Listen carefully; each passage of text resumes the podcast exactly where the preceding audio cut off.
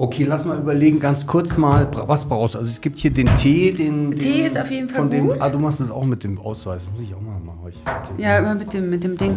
Ähm, Tee ist immer gut, weil ich manchmal so ein bisschen, ich habe so Asthma. Das fängt jetzt langsam an mit Oh, da habe ich einen Tipp. Ich habe nämlich auch Asthma mit Pollen. Ich habe das eben gehört, du atmest auch so nicht so Genau, aber ich habe es fast ganz weg. Also ich habe es, man hört mein Atmen ein bisschen, aber Wim Hof Atemübungen, Wahnsinn. Ich mache Echt? Ich hab Wim früher- Hof? Wim, Wim, Wim Hof. Das ist so ein völlig verrückter Typ. The Iceman heißt der. Und der macht so äh, kaltes Wasser und Atmen. Und dieses kalte Wasser muss jetzt nicht unbedingt auch noch machen, aber das Atmen ist genial. Und äh, seitdem ich Ich das kannst du mir mache, das mal auf WhatsApp ich schicken, dir, den- genau. den Seitdem ich das mache, brauche ich eigentlich keine, weißt du, Asthma, Pumpsprays okay, mehr. Also ich, man merkt, hört das schon so ein bisschen, aber es Ja. Ist auch ein bisschen eine schlechte Gewohnheit. Ich könnte auch anders atmen. Ich bin bloß schlecht gewohnt. Ja.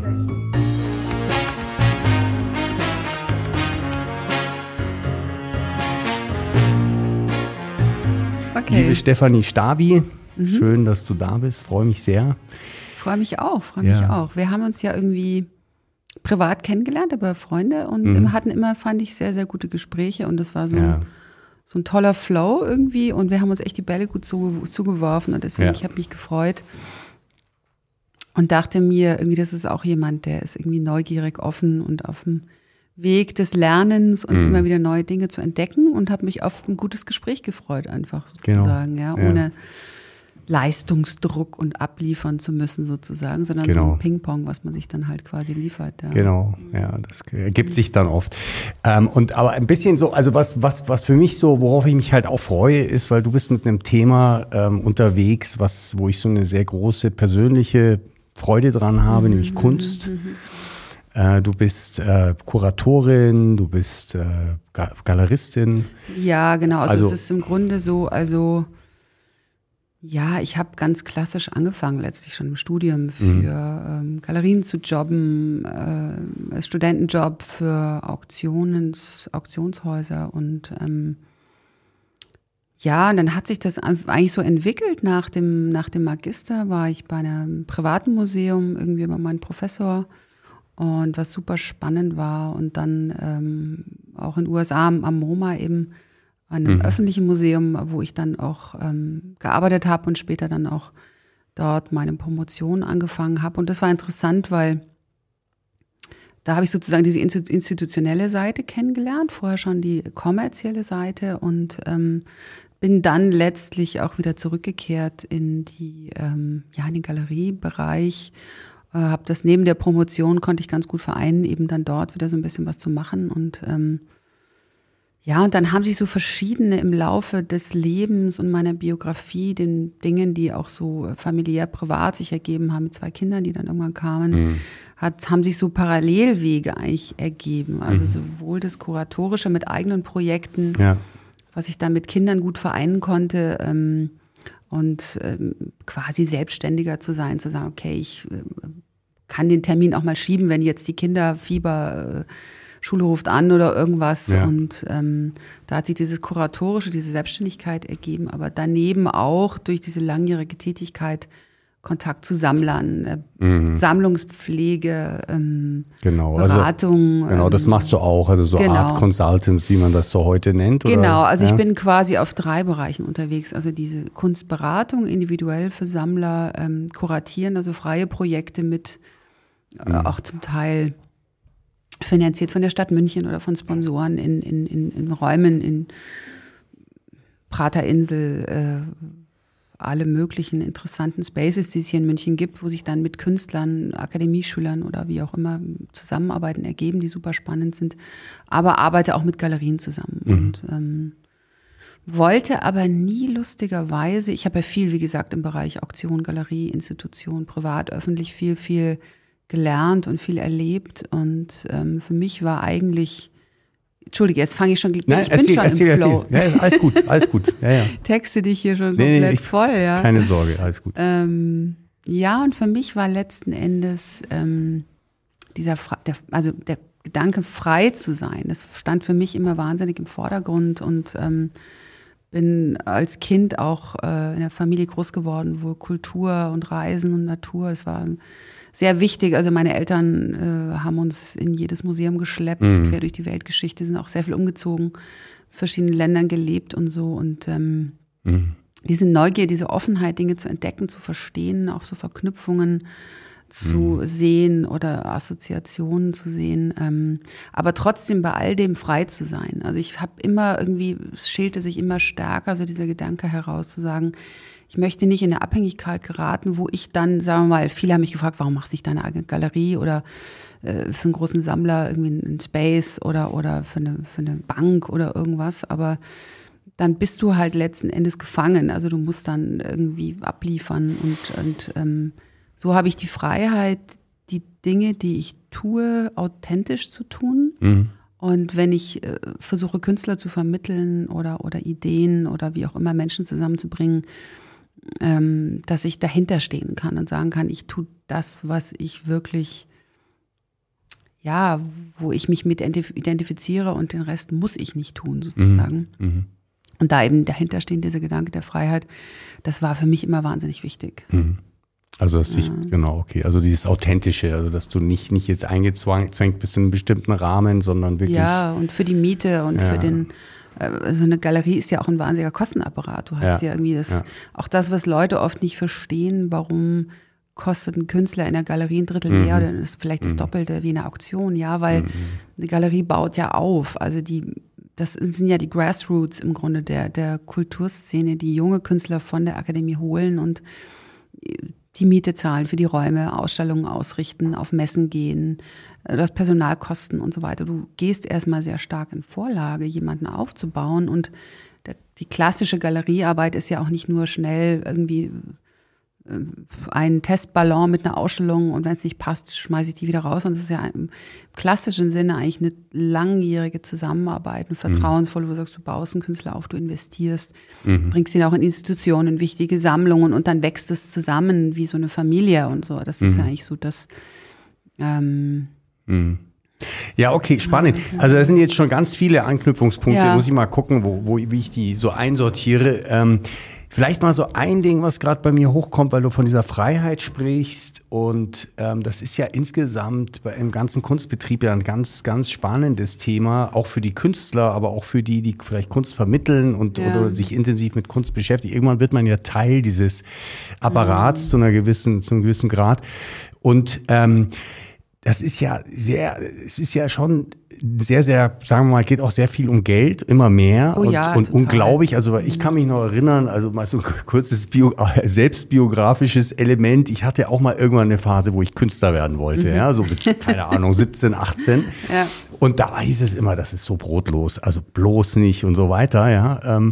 Und aber heutzutage gibt es ja wirklich Künstler, die unglaublich viel Geld verdienen. Mhm. Wobei ich immer das Gefühl habe, da geht die Schere sehr auf. Also es Total, gibt eben entweder, ja. entweder du verdienst dich dumm und dämlich oder du bleibst mhm. eben irgendwie immer so ein bisschen eine arme Sau.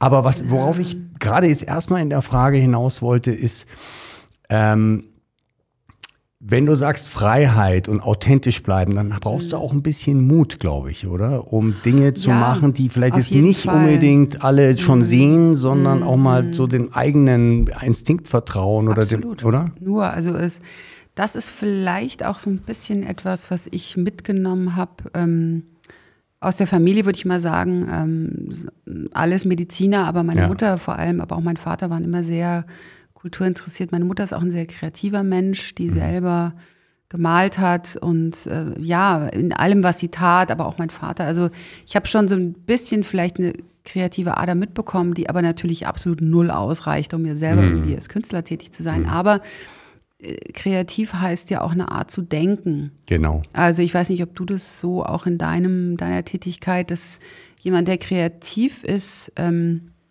das haben wir alle in uns. Und manche ja. können es besser auch vielleicht entdecken. Äh, ich habe es vielleicht durch meine Kindheit auch entdecken dürfen mhm. oder, oder, oder da in mich reinhorchen können und das gelernt, weil ich da viel mit konfrontiert war.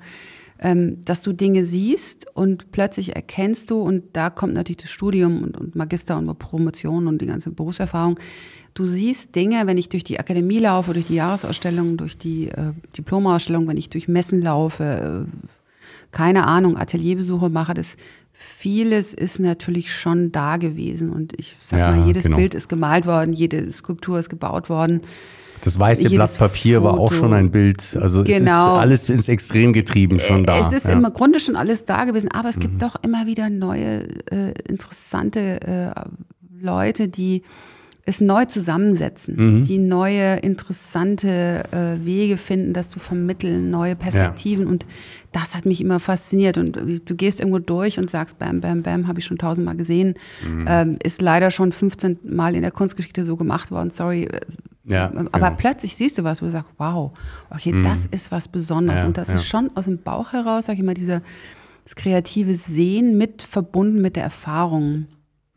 Und mit dem, was Genau, du also mit dem Vernetzen ist eigentlich, und das ist ja Genau. auch das sozusagen ein Ja. bisschen die, finde ich, die, die, der Segen des, des Älterwerdens ist, Mhm. ähm, dass, unser, dass unser Gehirn einfach immer vernetzter ist und wir immer Total. Mhm. mehr Zusammenhänge sehen. Und das finde ich großartig.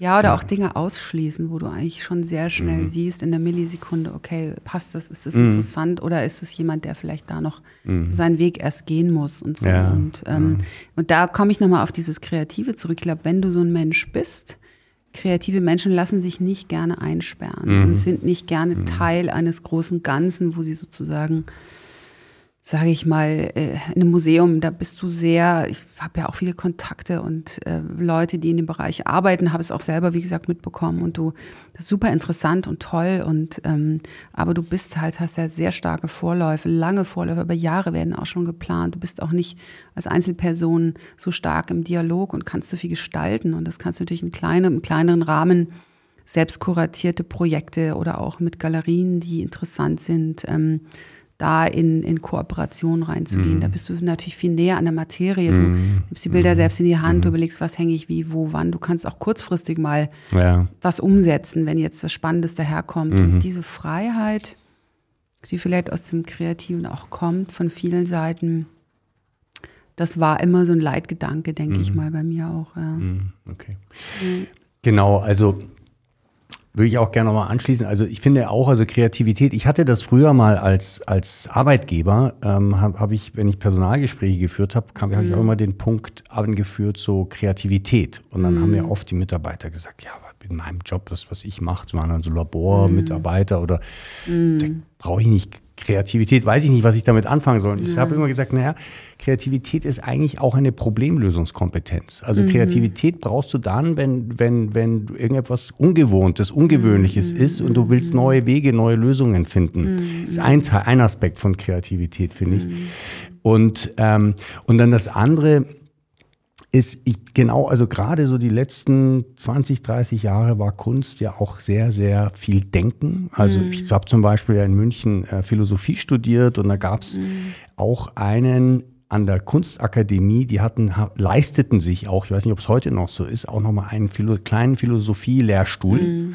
Da gab es einen Philosophieprofessor, aber an der Kunstakademie. Super. Ja. Und eins der wesen wichtigsten Institutionen dieser Akademie war die Bibliothek. Ja, also weil es immer hieß, du musst ganz viel lesen, du musst viel verstehen, du musst viel sehen. absolut, ja. Ähm, und, und ich, und, und also Denken ist ein wesentlicher Teil. Ich finde, ist so meine Interpretation ist auch, weil du ja gesagt hast, äh, es gibt alles schon da gewesen und manchmal setzen aber Künstler Dinge neu zusammen und denkst dir, wow, äh, was, das habe ich ja so noch nicht gesehen. Und ich finde, da ist ja immer so ein bisschen der Gedanke der, der Disruption drin, also so eben und des auch Widerspiegelns, oder? Von dem, was Absolut. gerade so hier los ist. Ja, ähm, und das absolut, ja. den Leuten also sichtbar machen. Ich finde auch so Wahrnehmungsgewohnheiten brechen. ähm, Unbedingt, ja. ja, früher war das dann mal, was weiß ich, irgendwann gab es mal in der Renaissance, hat man halt plötzlich nackte Menschen gezeigt und das Mhm. war wahrscheinlich damals radikal, ja. Ähm, heute, pff, ja, es ist so irgendwie, ja. Wird's so, in den Mainstream, also ist ja, das heute ist Mainstream, Mainstream, und, und da kannst du keinen mehr hinter den Ofen vorlocken damit. Und jetzt wieder zurück bei dir und ich und, und, und eben, wenn, wenn Kunst auch sehr viel Diskurs und Denken ist, Mhm. dann ist, bist du ja als Kunstvermittlerin äh, auch immer irgendwie dann auch schon drin in dem Diskurs. Ja, also irgendwie absolut. musst du ja dazugehören und Absolut, dabei sein, sonst ja. kannst du das auch nicht mitdenken und mitvermitteln, oder?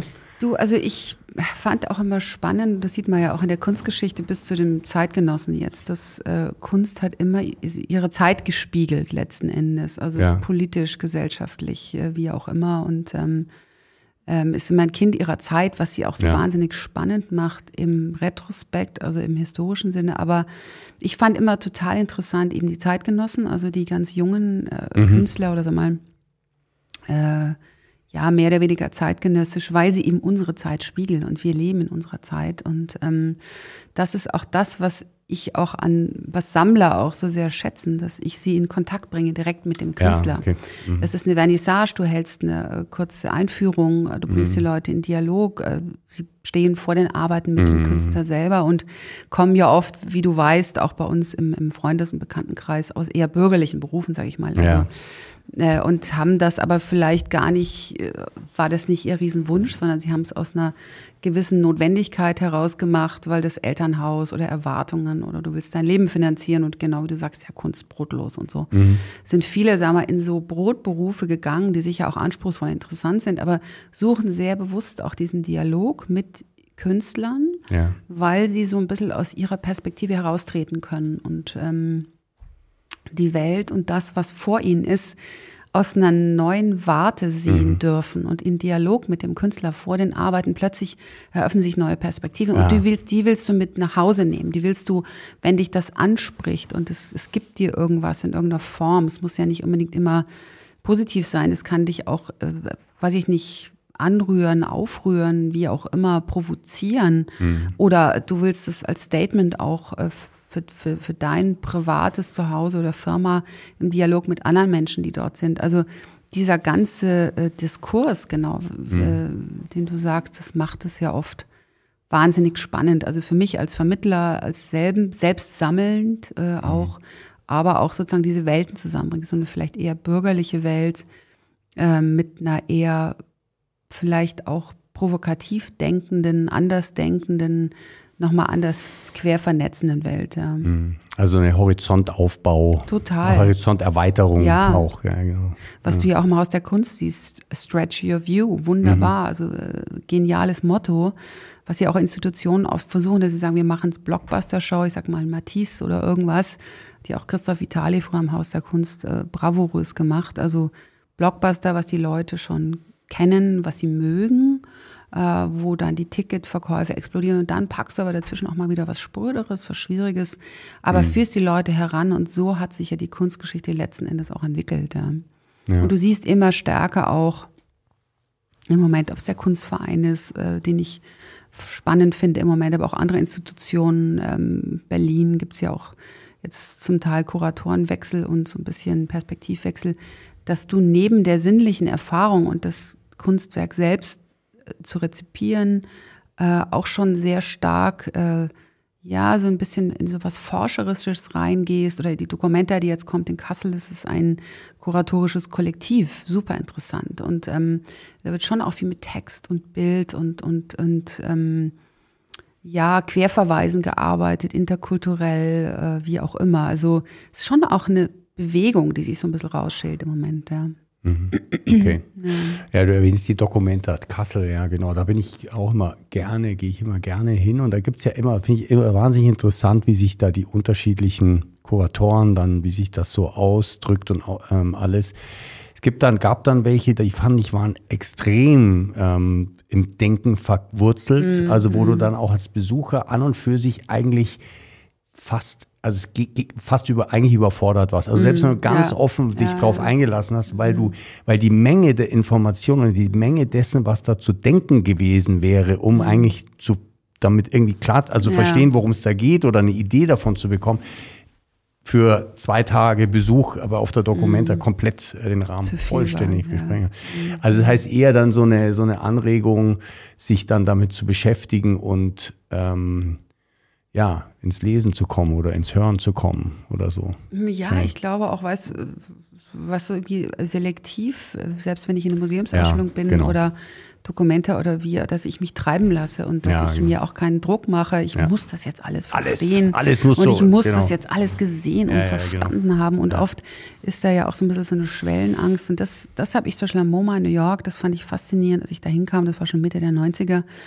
Die waren so viel offener und äh, will, oh, more welcoming Mhm. für die Leute, die dort kamen. Da gab es die Brown Bag Lunches, wo die Leute in ihrer Mittagspause mit, ihrer, mit ihrem Sandwich irgendwie ins Museum durften. Und dann gab es eine kleine Führung, eine Stunde lang. Man setzte sich vor ein wunderbares Werk, Asworth Kelly oder was auch immer, da wurde das erklärt. Und dann gingst du mit deiner leeren Lunchbox wieder in dein Büro zurück. Oder Kinder kamen in Gruppen. Jetzt äh, suchen wir alle Fische in diesem Raum und dann malen wir sie und setzen es auf den Boden. Und mhm. das gab es in deutschen Museen zu der Zeit nicht. Das war wirklich so dieses lese erst mal 20 Bücher und dann darfst genau. du demütig ankommen ja. und dann vielleicht erklären wir dir was. Und mhm. entsprechend die Schwellenangst und ähm, das, das hat sich natürlich Gott sei Dank sehr stark geändert. Also die Vermittlung ist sehr und auch dieses, aber ich spüre trotzdem immer wieder auch diese Schwellenangst von Menschen, die irgendwie denken, oh mein Gott, äh, mhm. kann ich mich jetzt hier reintrauen und ich weiß doch gar nicht wirklich. Nee, ja. einfach losgehen, ähm, erkunden, auch Pausen machen. Gerade auf der Dokumenta kann es wunderbar dem Fahrrad auch machen. Das habe ich immer mal ja. wieder gemacht. Dann so von Weite Wege, auch in den Parks sind dann mhm. Skulpturen, Installationen, mhm. sich hinsetzen, einfach auf sich wirken lassen, auch gerne mal Sachen einfach auslassen. Das ist nicht dieser Impetus, dass du sagst, du musst jetzt alles gesehen haben, aber einfach so ein bisschen den Spirit irgendwie mitnehmen. Und das ist auch das, was dann mir immer wieder Freude macht, wo ich sage, okay, ich weiß, warum ich das mache. Mhm. Abgesehen von, mit was ich ja auch immer wieder konfrontiert bin, spekulativen Gedanken oder einfach so mal, der Markt ist sehr stark geworden und da gibt es natürlich große Begehrlichkeiten, gerade in den hochpreisigen Bereichen. Ähm, sogenannte Flipper, die dann einfach irgendwie versuchen, das den nächsten heißen Scheiß sozusagen äh, dem Galeristen äh, aus den Rippen zu leiern und bei der nächsten Auktion reinzupacken und gleich mal wieder irgendwie einen dicken Schnitt zu machen oder mhm. aus Spekulat oder NFTs, das war ja auch ein Riesenthema jetzt. Mhm. Und ähm, mhm. mhm. ja, das ist schade, weil es, es ist schon sehr stark durchkommerzialisiert und da versuche ich immer wieder auch sozusagen diesen Spagat zu machen, wenn Leute mich fragen, ja Mensch, du finde ich wahnsinnig schön, aber ist das auch werthaltig und soll ich das jetzt kaufen? Ist, ja, es ist, ähm, man kann mit Kunst sicherlich äh, Werte schaffen, die auch irgendwie sich amortisieren und später mhm. einen Mehrwert darstellen. Aber das sollte nicht vordergründig der Aspekt sein. Es sollte schon die Freude äh, an der Sache sein, sozusagen, dass ich das bei mir haben möchte und damit leben möchte und ähm, für viele ist es auch ein Mix, die, oder das zeigt sich auf dem Retrospekt, dass du sammelst und ähm, keine Ahnung, in 20, 30, 40 Jahren wollen deine Kinder, wir müssen es auflösen, weil sie die Abschaftssteuer nicht zahlen können und bringen es in die Auktion und plötzlich merken sie, oh, stopp mal, das hat ja damals X gekostet, ist jetzt leider nicht mehr so viel wert, aber dafür gibt es vielleicht zwei oder drei Sachen, die richtig durch die Decke gehen. Also ein bisschen ja? so ein Portfolio-Denken eigentlich. Es ist ja. so ein Mix mhm. und ähm, es sollte Klar sollte man sich die Biografie anschauen und eben deswegen auch Beratungen. Also ich habe schon auch zum Teil dann, ähm, ja, gibt es dann auch Käufe, wo man sagt, das ist schade, freu dich dran, aber da hast du leider echt massiv überzahlt. Aber wenn es dir Spaß macht, genieß es, lass es an der Wand. Aber da, äh, klar, muss man sich schon auch ein bisschen auskennen, um dann mhm. wirklich ähm, ja, genau. so Fehler, sage ich mal, im kommerziellen ja. Sinne zu vermeiden, die aber trotzdem ideell für dich selber ja. ein wunderbarer Gewinn sein können. Ja, genau. Genau. Also ich, ich, ich kenne auch Kunstsammler, also auch sehr bedeutende Kunstsammler, sehr persönlich und die, die, die mir auch sagen, ähm, ich habe immer, mich immer nur leiten lassen von meinem persönlichen, also was, mhm. was mich angesprochen hat. Ja, ich habe ja. nie drüber nachgedacht. Und die haben aber, die haben aber eine Sammlung, eine Sammlung aufgebaut, die sensationell ist, mhm. zu Preisen damals, die absurd heute wären. Ja, ja. total. Ähm, also genau. Aber ich fände es trotzdem mal spannend, so diese, dieser, dieser Frage mal noch ein bisschen nachzuspüren. So dieses, ja, was ist, was sind eigentlich diese Werttreiber? Und ich habe mir da auch im Vorfeld schon so ein bisschen Gedanken drüber gemacht. Da gibt es einerseits, klar gibt es so Moden und Trends und dann mm. gehen halt Sachen hoch, ja. Mm. Aber es gibt, glaube ich, die, und aber warum, warum geht das hoch? Und ich habe immer das Gefühl, ja, weil, weil alle suchen eigentlich nach Bedeutung. Für mich ist der Begriff Bedeutung eigentlich. Also ist das Kunstwerk bedeutend? Ja, ist es, ja. ist es, ist es nur schön oder ist es auch bedeutend? Weil wenn es bedeutend ist, ist es auch in 50 Jahren oder in 100 Jahren noch ja. Ja, relevant. Absolut, ähm, gibt ja tolle Beispiele. Also ich finde ein super Beispiel so aus der Kunstgeschichte ist für mich äh, Lenbach, ja, der mhm. wahnsinnig gehypt war zur Lebenszeit und heute Trash fast schon ist. Also den kannst du Ja, also kostet, ist, kriegst du gar nichts für einen Lembach heutzutage. Obwohl er technisch fantastisch gemalt hat, aber er war halt nicht bedeutend, ja. Ja, Wie ich glaube, man das, ist so ein, ich glaube, das ist so ein Phänomen dieser Zeit im Moment, dass Ja. du eigentlich antizyklisch sammeln solltest. Also Mhm. wenn, wenn du es wirklich jetzt mal von den Werten her siehst, ähm, keine Ahnung, das Design der 50er Jahre, das hat man vorher in die Tonne geschmissen Ja. und jetzt plötzlich ist es wertvoll. Also es ist, sind immer so Moden, die eigentlich Mhm. kommen und gehen und ähm, alte Meister kriegst du zum Teil, also Momentan, ja. keine Ahnung, du kaufst einen Kurs oder du kaufst irgendwie, äh, ja, die jetzt gerade gehypt werden, total gehypt werden. Ähm, und ähm, kriegst einen alten Meister hinterhergeschmissen sozusagen. Ja. Das Ja. ist eigentlich ein bisschen schade, weil ich glaube, das ist auch unsere Medienkultur, die Bilder vervielfältigt und dich mit einer Lawine zuschüttet von dem immer Gleichen, was plötzlich angesagt ist. Also ob das in der Mode ist, wie, die, wie wir uns anziehen. Jeder denkt, er ist total individuell, aber eigentlich bist du ein totaler Lemming, Ja. der dem Mainstream folgt. Und ähm, das ist bei zeitgenössischen Künstlern ähm, natürlich auch so ein bisschen der Punkt, ah, du hast das, dann will ich das auch haben. Und plötzlich verselbstständigt sich das. Und ähm, ja, letzten Endes muss man sagen, äh, Künstler werden gemacht, also gerade im Markt, die so hochspekulativ gehandelt werden. Äh, da ist sicherlich Talent da, auf jeden Fall. Also sagt man Gerhard Richter oder ist ganz klar, warum, warum hat er die Position, die er hat, weil er ein unglaublich vielfältiges, spannendes, komplexes, interessantes Werk hat, ob das Malerei ist, ob es Fotografie ist oder was auch immer. Ähm, aber natürlich, also sagen wir mal, Talent ist der, die erste Voraussetzung, etwas Besonderes, Talentiertes, Spannendes, Außergewöhnliches. Und dann brauchst du aber natürlich diese Mentoren, die diese Karriere auch zum Fliegen bringen. Weil du hast sicherlich mehr Talent, was auch noch unentdeckt ist, als das, was im Markt nach oben kommt. Das ist dann schon eine Vernetzung von potenten Galeristen, die wirklich international tätig sind, dann potenten Sammlern, die wirklich wichtige Sammler sind und auch in Kontakt mit Museen sind, die dann stiften und fördern, ähm, vielleicht sogar ihr eigenes Privatmuseum haben. Dann die Institution, die oft natürlich durch immer weniger staatliche Gelder auch immer stärker auf Förderung angewiesen ist. Das USA natürlich schon viel früher, viel, viel stärker, äh, viel weiter so gewesen in diesem System, weil die einfach nie so viel staatliche Finanzierung hatten wie in Europa oder wie in Deutschland. Ähm, und dann ist es, und Kritikern natürlich, Kunstkritikern, also Presse, Galeristen, Privatsammler, öffentliche Sammlungen, die dann sozusagen Step by Step Das immer so hochschaukeln. ja, immer schon auch auf das Werk schauen ähm, und dann aber irgendwann verselbstständigt sich das und dann wird der Markt drauf aufmerksam und dann Gibt es den Hype. will man das haben. Ja. Und, ähm, aber und deswegen gibt es mittlerweile, also bei diesen sehr begehrten Künstlern, die jetzt gerade total angesagt sind, weil du willst auch nicht, dass der Preis zu schnell nach oben schießt.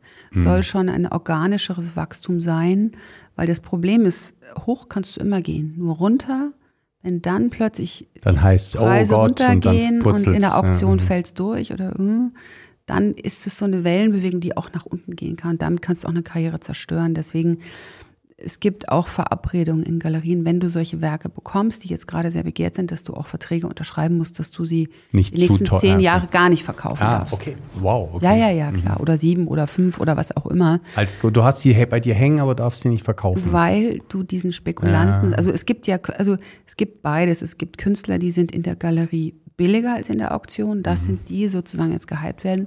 Und es gibt welche, die sind, ähm, Entschuldige, habe ich es jetzt richtig gesagt, also die in der Auktion höher geschätzt werden vom Schätzpreis, von den Experten, als sie in der Auktion. Also wir hatten Erzielen, jetzt gerade, ja. also Mhm. ich hatte jetzt gerade so einen Fall, ähm, kann da auch nicht näher drauf eingehen, aber da wurde etwas in der Galerie gekauft Mhm. von einer sehr begehrten Künstlerin, äh, Amerikanerin, hier von einem, in Deutschland gekauft. Das ist jetzt ein halbes Jahr, dreiviertel Jahr her und plötzlich findet sich das Werk in der Auktion. Mhm. Und ähm, Hm. Schätzpreis höher, also wahrscheinlich vier, fünf, vier bis fünffache. Ja. Sehr ungünstig dann für Die, die. Gal- die. Künstlerin ist natürlich, findet es nicht so cool, ehrlich Ja. gesagt, weil sie sagt, wenn ich verkaufe, ich habe sowieso, meine Produktion ist geringer als die Nachfrage international, ich komme gar nicht hinterher. Mhm. Und auch die Galerien versuchen das natürlich zu schützen, ähm, die dann sagt, ähm, ja, Moment mal, aber wenn ich verkaufe, möchte ich, dass ich, dass ich dann in Sammlung komme, wo ich auch bleibe. Ja. Und nicht diese Spekulanten sozusagen. Und ähm, für sowas sind dann solche Verträge. Okay, Ja. jetzt verstehe ich das. Damit du quasi Ah, nicht diese jetzt. Blase nach Ja, oben ja, produzierst, die Mhm. dann, weißt du, Also das heißt, der Käu also du, du als Galerist machst mit einem Kunstsammler einen Vertrag und sagst, du, du kriegst das Werk nur unter der Bedingung, dass du es fünf Jahre lang nicht in so einem Fall, wenn das Jetzt so, komme ich mit. Okay, ja, wenn das so total. begehrte. Künstler sind, dann schon. okay. ähm, Mhm. Und ähm, dann bist du natürlich auch in der Position zu sagen, okay, du bist jetzt schon auf einem gewissen Level, Mhm. dann versuchen wir dich auch jetzt in Museumssammlungen reinzubringen oder bei wichtigeren, größeren Privatsammlungen, um sozusagen deine Karriere auch zu stabilisieren und auf lange Sicht zu bauen. Ja, weil ähm, Mhm.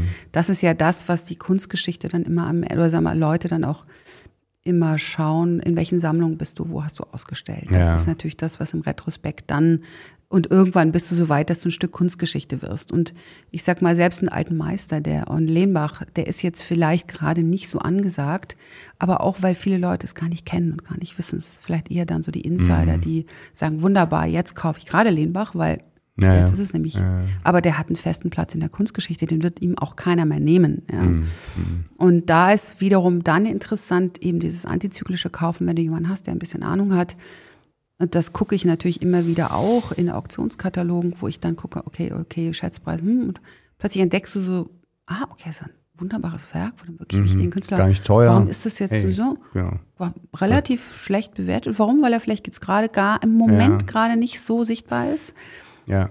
Und gerade für einen Sammler, der sich die Sache Institutionell, vielleicht auch das irgendwo, kaufst du Ja, jetzt. genau. Und für einen Sammler auch, der vielleicht auch Freude an den Bildern hat und Ja, irgendwo natürlich. hängen hat, ist, hat er ein wunderschönes Also- Bild für, einen, für einen guten Preis bekommen und wer weiß, und, äh, Genau, in und das 30 ist auch Jahren eine ist gute es plötzlich, Investition. Genau. genau. Nichtsdestotrotz, Ja, ist schön, ja. ähm, äh, klar, die jungen Künstler sind natürlich einfach eine Genau, Freude. da also, wollte wo ich- du sagst, ja. das ist Ja. aus dem Bauch heraus. Da wollte ich ja. jetzt noch mal ein bisschen drauf raus, auf die, auf so die, dann auch auf die Künstler, was das Mhm. eigentlich mit denen macht. Also das eine ist ja der Markt, der, da- der da, der da Mhm. so funktioniert oder, oder und, und so seine Gesetzmäßigkeiten hat. Ähm, und mal erstmal noch kurz zurück in die Kunstgeschichte. Also mir fallen so zwei Beispiele ein. Du hast, ich fand es sehr interessant, dass du gesagt hast, du musst auch aufpassen, dass es nicht zu schnell hochgeht. Ja, Auf der anderen. Seite gibt es ja die andere Richtung, zu sagen, äh, produziere nicht zu viel. Also ich habe, glaube zum Beispiel Mark, Mark Rothko, den ich ja einfach Mhm. absolut ein Meilenstein in der Kunstgeschichte äh, Geschichte Da, finde. ja. Der hatte ja, glaube ich, ein Problem, der hat überproduziert. Es war zu viel Zeug auf dem Markt oder so. Mhm. Oder, oder ich, ich kenne die Geschichte nicht. Nee, als er gestorben ist, haben sie zu viel, zu viel auf einmal, glaube ich, auf den Markt sein, ja. geschmissen. Mhm. Oder auch, ich weiß die Geschichte, äh, Keith Haring, den ich auch großartig finde, der ja auch, aber der, der hat anscheinend irgendwie geahnt, dass er nicht lange leben wird. Mhm. Und deswegen hat der, die haben ihm immer gesagt, hör auf, so viel zu produzieren Ja. und hör auf, auch noch Mhm. die Hälfte, zu, äh, auch noch zwei Drittel äh, noch zu verschenken und so. Mhm. Äh, du, du wirst da nie hochpreisig. Und er hat immer gesagt, ich, ich, ich habe keine Zeit, ich muss das machen, ich muss einfach weitermachen. Mhm. Ja, das war ja auch die Zeit mit Warhol und Ja. Basquiat. Ja, ja. Gibt es jetzt eine, gerade eine tolle Dokumentation auf Netflix, die ich sehr spannend finde, die äh, Warhol Diaries, also Mhm. dieses Buch, was Warhol seiner Assistentin diktiert hat über da seine Gedanken äh, Mhm. und so weiter. Und äh, gibt es auch wunderbare Filmaufnahmen aus dieser Zeit, äh, wo er mit Herring unterwegs war und mit Basquiat. Und das war ja Wahnsinn. Die haben ja da irgendwie äh, Downtown aufgemischt und Mhm. ähm, Uptown und was auch immer, ja.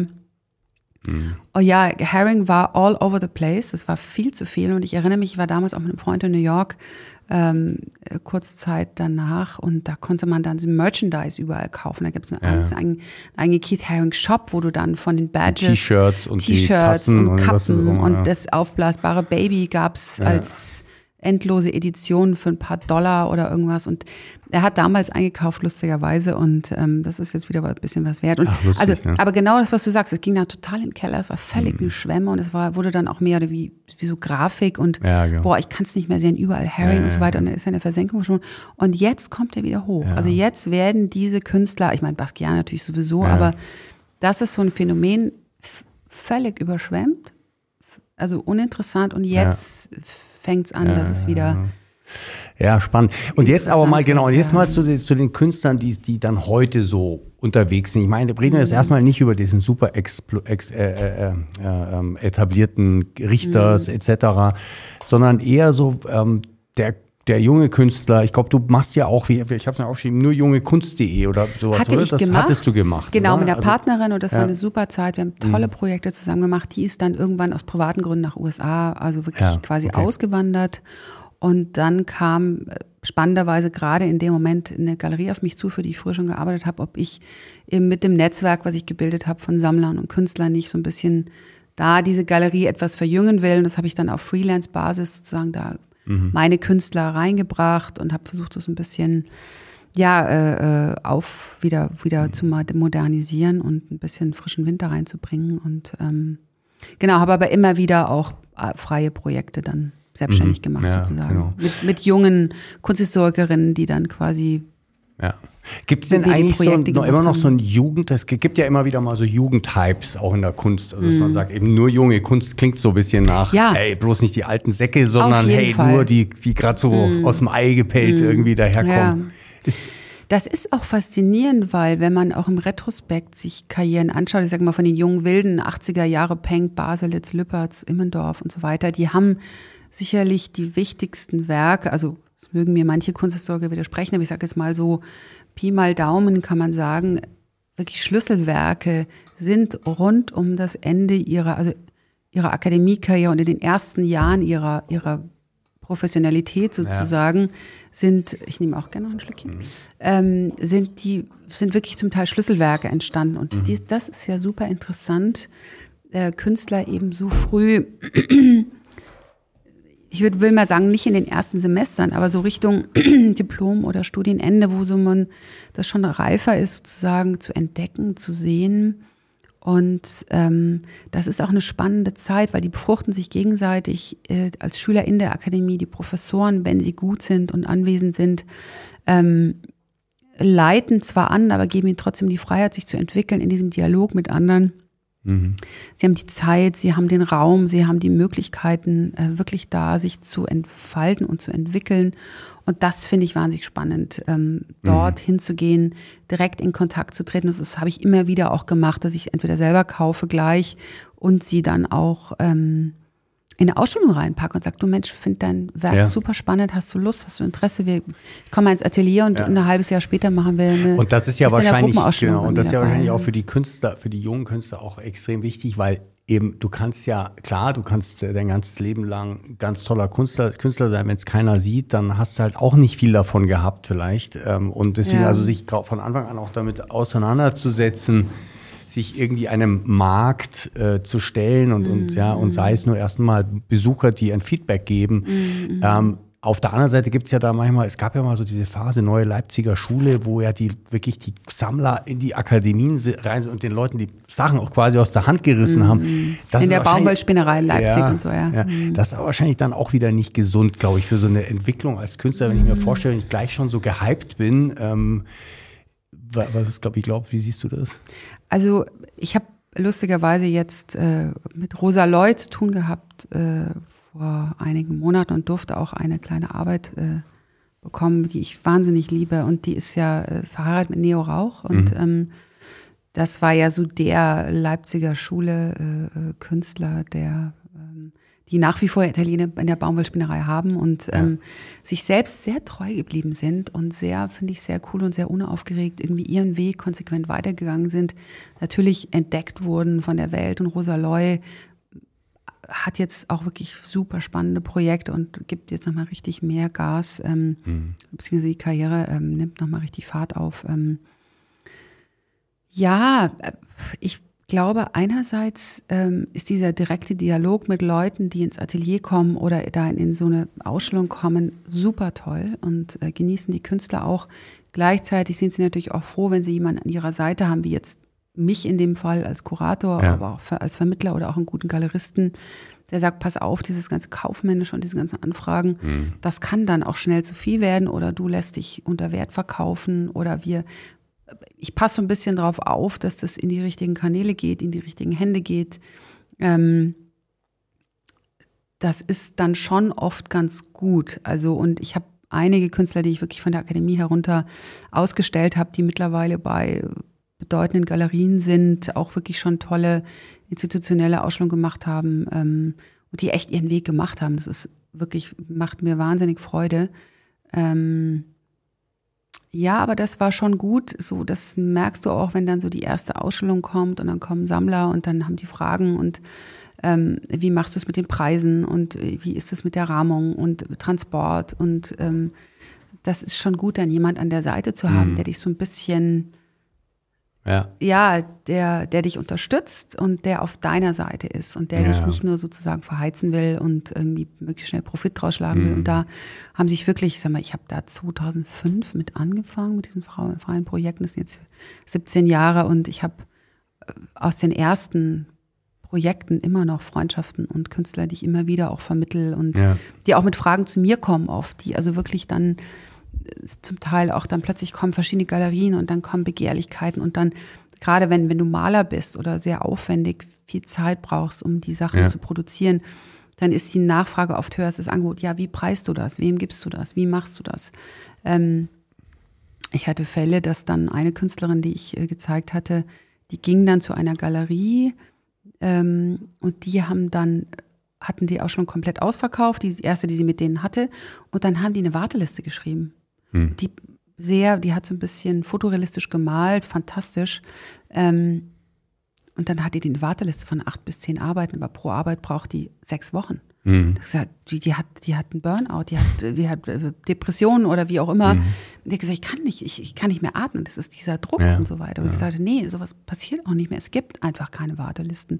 Mhm. Du produzierst und ähm, wenn es was gibt, gibt es was. Und dann ist halt der Preis X und dann gibt es halt nur so und so viel. Und das mhm. beste Beispiel war für mich eigentlich Thomas Demand. Mit dem hatte ich gearbeitet, ähm, relativ kurz nach meinem Magister. Das ist ewig her, 20 Jahre her ähm, oder noch länger. Und da war er re relativ frisch von der Royal Academy. Ich habe damals für die Galerie gearbeitet, bei der er zeigte in München. Und die schickten mich nach Berlin zu ihm ins Atelier und gesagt, äh, wir müssen jetzt mal irgendwie ein bisschen hier wie viele Arbeiten sind da, ein äh, bisschen äh, irgendwie mit ihm erarbeiten, was, was, was ist da, wie, wann, wie, wo kann was gezeigt werden, dokumentieren, fotografieren, wie auch immer.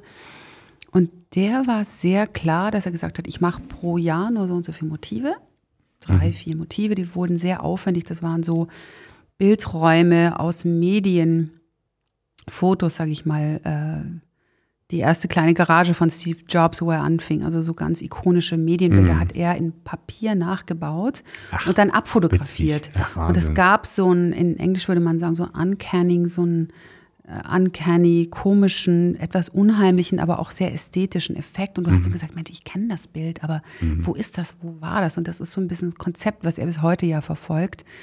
Und er hat gesagt, du, das ist wahnsinnig aufwendig. Ich mache nur ja. drei, vier Motive im Jahr. Davon gibt es fünf Abzüge. Punkt aus die Maus. Und, ja. ähm, diese Verknappung, diese sehr klare Strategie in der Karriere hat, war, damit ist er wahnsinnig erfolgreich geworden. Er ist irgendwie mhm. von der Fondation de Prada, wo ich äh, tolle Werke über MoMA, über Lehnbachhaus, was auch immer, wo er überall hängt mittlerweile, ja. Und ähm, da diesen Selbstwert zu haben, zu sagen, okay, ich ich lasse mich nicht verheizen, ich habe eine gewisse Produktion, ich habe mein Konzept, meine Idee mhm. ähm, und ich mache mein Ding einfach. Und, ähm, und ich glaube, das ist äh, das, wo du als Galerist oder als Kurator oder wie auch immer oder als Mentor habe ich mich immer auch gesehen. Ähm, und eben weil ich mich nie dem kommerziellen, ich muss jetzt verkaufen, unterworfen habe, war das auch immer so eine Art von Flow. Und das hat ja. wirklich langjährige Freundschaften und Zusammenarbeiten und ich habe eigentlich mit fast allen, mit denen ich äh, das gut lief, von Anfang an immer noch Kontakt. Ja, ja. ja. Genau. ja okay, spannend. Ja. ja. Ähm, das ist ja äh, eben, ich glaube, eben jetzt wieder aus Sicht des Künstlers, das ist ja Wahnsinn. Du, du, brauch, du bist, musst ja eigentlich fast eine Art Unternehmer sein, ja. Also wenn ich mir, du eben so ein guter Galerist oder ein guter Kunstvermittler ist da wahrscheinlich eine Riesenhilfe.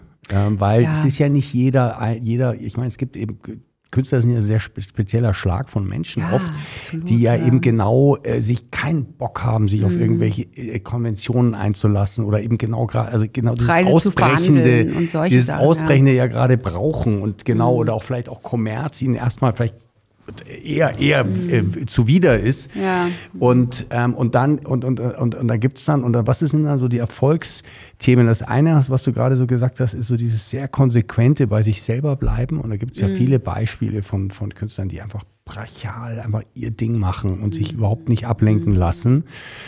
Ähm, und dann gibt es auf der anderen Seite so diejenigen, die einfach wahnsinnig gut sind in der Selbstvermarktung, die also irgendwie unglaubliche Auftritte haben ähm, und, und also Riesenrummel um sich herum machen. Also ich glaube, ich glaube, es gibt letzten Endes zwei Parallelbereiche im Kunstbereich. Das eine ist, sage ich mal, der akademische, der etablierte Bereich mit Institutionen und Galerien, die das wirklich, sage ich mal, äh, auch in die Richtung machen. Und dann gibt es für mich, das nenne ich mir so ein bisschen Gesellschaftskunst, also wo du, es gibt doch diesen Leon Löwentraut, der so, weiß nicht, ob das, der so wild malt, äh, Mhm.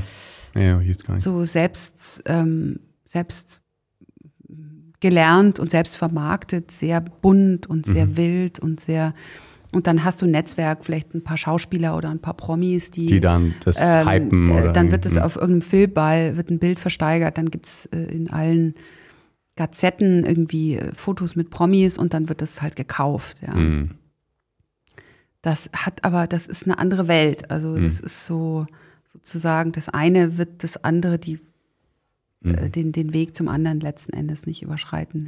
Ja. Mhm. Aber ähm, ja. Das wäre mal interessant, also sozusagen, weil das genau das, da- ich erlebe das immer wieder. Also ich, ich habe ja auch Gespräche auch mit, mit immer wieder auch mal mit Leuten, die, die eben sehr, sehr stark, so wie du auch äh, im Kunst, Kunstthema drin sind, Künstler, äh, ich habe äh, Galeristen, Sammler, also ich habe da immer wieder mal Kontakte. Und ich höre da immer, spüre da immer wieder mal manchmal so eine Strenge heraus, so irgendwann so das, also hier, äh, hier ist die Linie, ja, das hast du die auch gerade gerade so.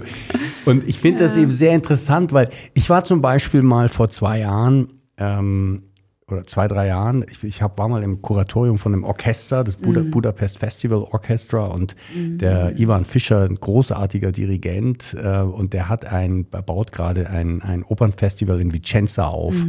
Und da haben wir ihn immer ein bisschen unterstützt ähm, und waren eben auch dort. Und da gibt es eine Villa, die Villa Valmarana, ein al- altes, schönes, äh, ich glaube Renaissance-Villa, die, die innen komplett ausgemalt ist mit Tiepolo-Fresken. oh wow.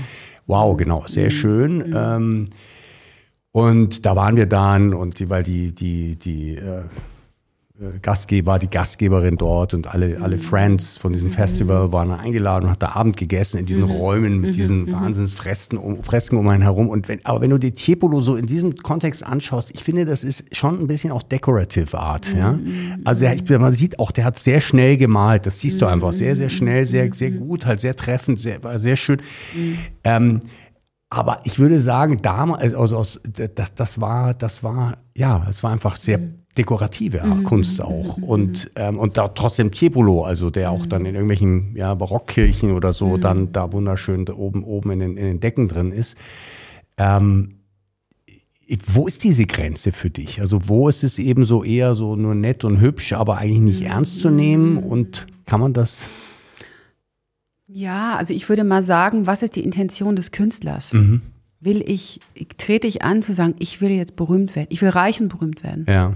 Ich gucke mir jetzt einfach mal an, was äh, gibt es wahrscheinlich, da gab es sogar mal Künstler, die haben gesagt, was ist das beliebteste Bild? Die haben wirklich so eine Statistik gemacht und haben einfach mal das beliebteste Bild aus einer Umfrage heraus gemalt. Das war dann so eine äh, Alpenlandschaft mit Tannen, einem See und ein paar Hirschen davor. Oh, Ja, okay, der gute, zu- gute alte röhrende Ja, Hirsch. wirklich. Das Ja, haben die also eher ironisch, satirisch. Mir fällt jetzt gerade der Name nicht ein, aber Ja. ganz interessantes Künstlerduo, die das gemacht Mhm. haben. Ähm, aber sowas könnte ich zum Beispiel machen. Also ich sage, Mensch, also ich will jetzt reich und berühmt werden. Was kommt denn an? Also vielleicht bunt, Mhm. vielleicht plakativ, ho sehr hohen Wiedererkennungswert. Mhm. Und ähm, das mache ich jetzt mal. Ja, ich schaffe mir wie so eine Marke, äh, die gefällig ist, die leicht konsumierbar ist, leicht verständlich Mhm. und vor allem sehr schnell wiederzuerkennen ist. Weil, wenn es der eine hat, will es dann der andere auch haben. Und das Genau. kann ich sehr der leicht Hype wiedererkennen. dann, ja, ja, und okay. da kann ich dann zum Beispiel sagen, so, da steige ich jetzt drauf ein. Mhm. Ähm, dann kann ich mir auch irgendwelche Werbe, also redaktionellen Sachen vielleicht kaufen oder irgendwas. Und, ähm, und dann lege ich einfach mal los und gehe noch auf ein paar Promis zu und habe dann so einen, einen Schlüsselkäufer oder dem schenke ich das vielleicht sogar, dafür Mhm. lässt er sich mit mir fotografieren und dann lege ich jetzt mal los. Das ist natürlich eine ganz andere Intention, als wenn ich sage, als Künstler, ich fühle mich berufen, weil es kommt aus mir heraus. Ich kann Mhm. gar nicht anders. Ja, ich okay. habe vielleicht als Kind schon angefangen Mhm. zu zeichnen oder aus Ton zu kneten oder irgendwie Sachen zu konstruieren oder ähm, es gibt ja auch Performance, es gibt Video. Ich habe angefangen Filme zu machen oder zu fotografieren, weil ich von dieser Sache so fasziniert war und ähm, äh, und das und diesen Weg gehe ich konsequent weiter und ich spüre irgendwann, ich bin ich will keinen, ich sag mal in Anführungszeichen, Bürojob. Und ich, das ist das, das ist mein Leben, das ist meine Leidenschaft. Ich will nichts anderes machen und dann gehe ich vielleicht noch auf die Akademie, wenn ich kann und die Möglichkeit habe und mir das Werkzeug Mhm. und die, äh, die Strategie, also nicht Strategien, aber so ähm, die Techniken anzueignen, die Und das Materialien. Wissen vielleicht auch, oder? Also ja, das, und das Wissen und ich will Ja. in Dialog mit anderen Gleichgesinnten, die auch kreativ Mhm. sind und möchte mich da austauschen und, und das, weißt du, das ist eine völlig andere Intention und dann kommt irgendwann die Welt und wird auf dich aufmerksam in Form eines Sammlers, in Form eines Galeristen, in Form eines Kritikers. Mhm. Die, die, die gut sind, sind ja auch neugierig, die sind offen, die gehen dahin, die wollen das sehen. ja. Und plötzlich kommt jemand und sagt, Mensch, du, also finde ich spannend, erzähl doch mal, wie bist du darauf gekommen? Habe ich so noch nicht gesehen. Und dann entsteht etwas und dann wächst etwas und dann, weißt du, so. Und ich glaube, das ist eben der große Unterschied. Und natürlich gibt es auch selbst Self-Taught Artists, wie eine Louise Bourgeois, die zum Beispiel ihr Leben lang einfach Kunst geschaffen hat. Die war Mutter, sie hatte aber auch eine traumatische Kindheit und hat in ihren Werken hat geschaffen und geschaffen. Und dann als wirklich schon in höheren Jahren wurde sie entdeckt und ist ja eine fantastische Künstlerin. Großartig, ja. Aber die hat das für die Sache gemacht und nicht um berühmt und reich zu werden. Und dann sind ja oft oder Agnes Martin oder solche ähm, Georgia O'Keeffe ist auch für mich O'Keeffe, eine ja. fantastische Ja, ja. Künstlerinnen. Ähm, und da ist, glaube ich, diese Wasserscheide. Was ist die Intention? Und ähm, ich merke ja ja. selbst, also aus dem Freundes- und Bekanntenkreis, dass Leute immer mal wieder auf mich zukommen, die jetzt die Kunst entdeckt haben und kreativ Mhm. geworden sind und sagen, du guck doch mal bei mir im Keller, ich habe jetzt gerade die Sommerakademie gemacht und schau doch mal. Und, hm, Äh, wo ich okay. merke, da Mhm. ist eigentlich dieser Wunsch, ich möchte gesehen werden, vielleicht auch mal eine Ausstellung. Das, und das sollte nicht im Vordergrund stehen. Das, es sollte im Grunde äh, das Tun selber. Mhm. Das tun selber, und genau. dann wirst du entdeckt. Und das ist eigentlich der Weg, glaube ich, der, der für mich jetzt der richtige ist. Ja. Ja, okay, ist interessant. Und bei manchen, vielleicht ist es ja bei denen, denen, die so sehr eher extrovertiert sind und vielleicht auch in Richtung Performance oder auch so ein Mix. Also wie heißt Johannes Mese, oder? Jonathan Mese. Jonathan Mese, Ja. der ist ja so eine Mischung. Der ist ja Total, völlig ja. performant und Total. gleichzeitig super. Macht ja auch Malerei und ja. alles Mögliche. ja. Mhm. Ähm, und vielleicht ist da ja dann dieses, dieses Extrovertierte auch ein Teil dieses künstlerischen Prozesses, also dieses sich reiben, ja, dieses äh, Widersprüche Auf aufbauen. jeden und- Fall und nicht Mainstream sein und nicht ja. irgendwie äh, gestreamlined sein. Der ist ja auch über mit seiner Mutter zum Beispiel. Ja, das ist ja total schräg verrückt, ja. und interessant, ähm, dass seine Mutter auch dabei ist. Und normalerweise würdest du ja sagen, du, das ist eine ältere, ältere grauhaarige Dame, ich als junger Künstler.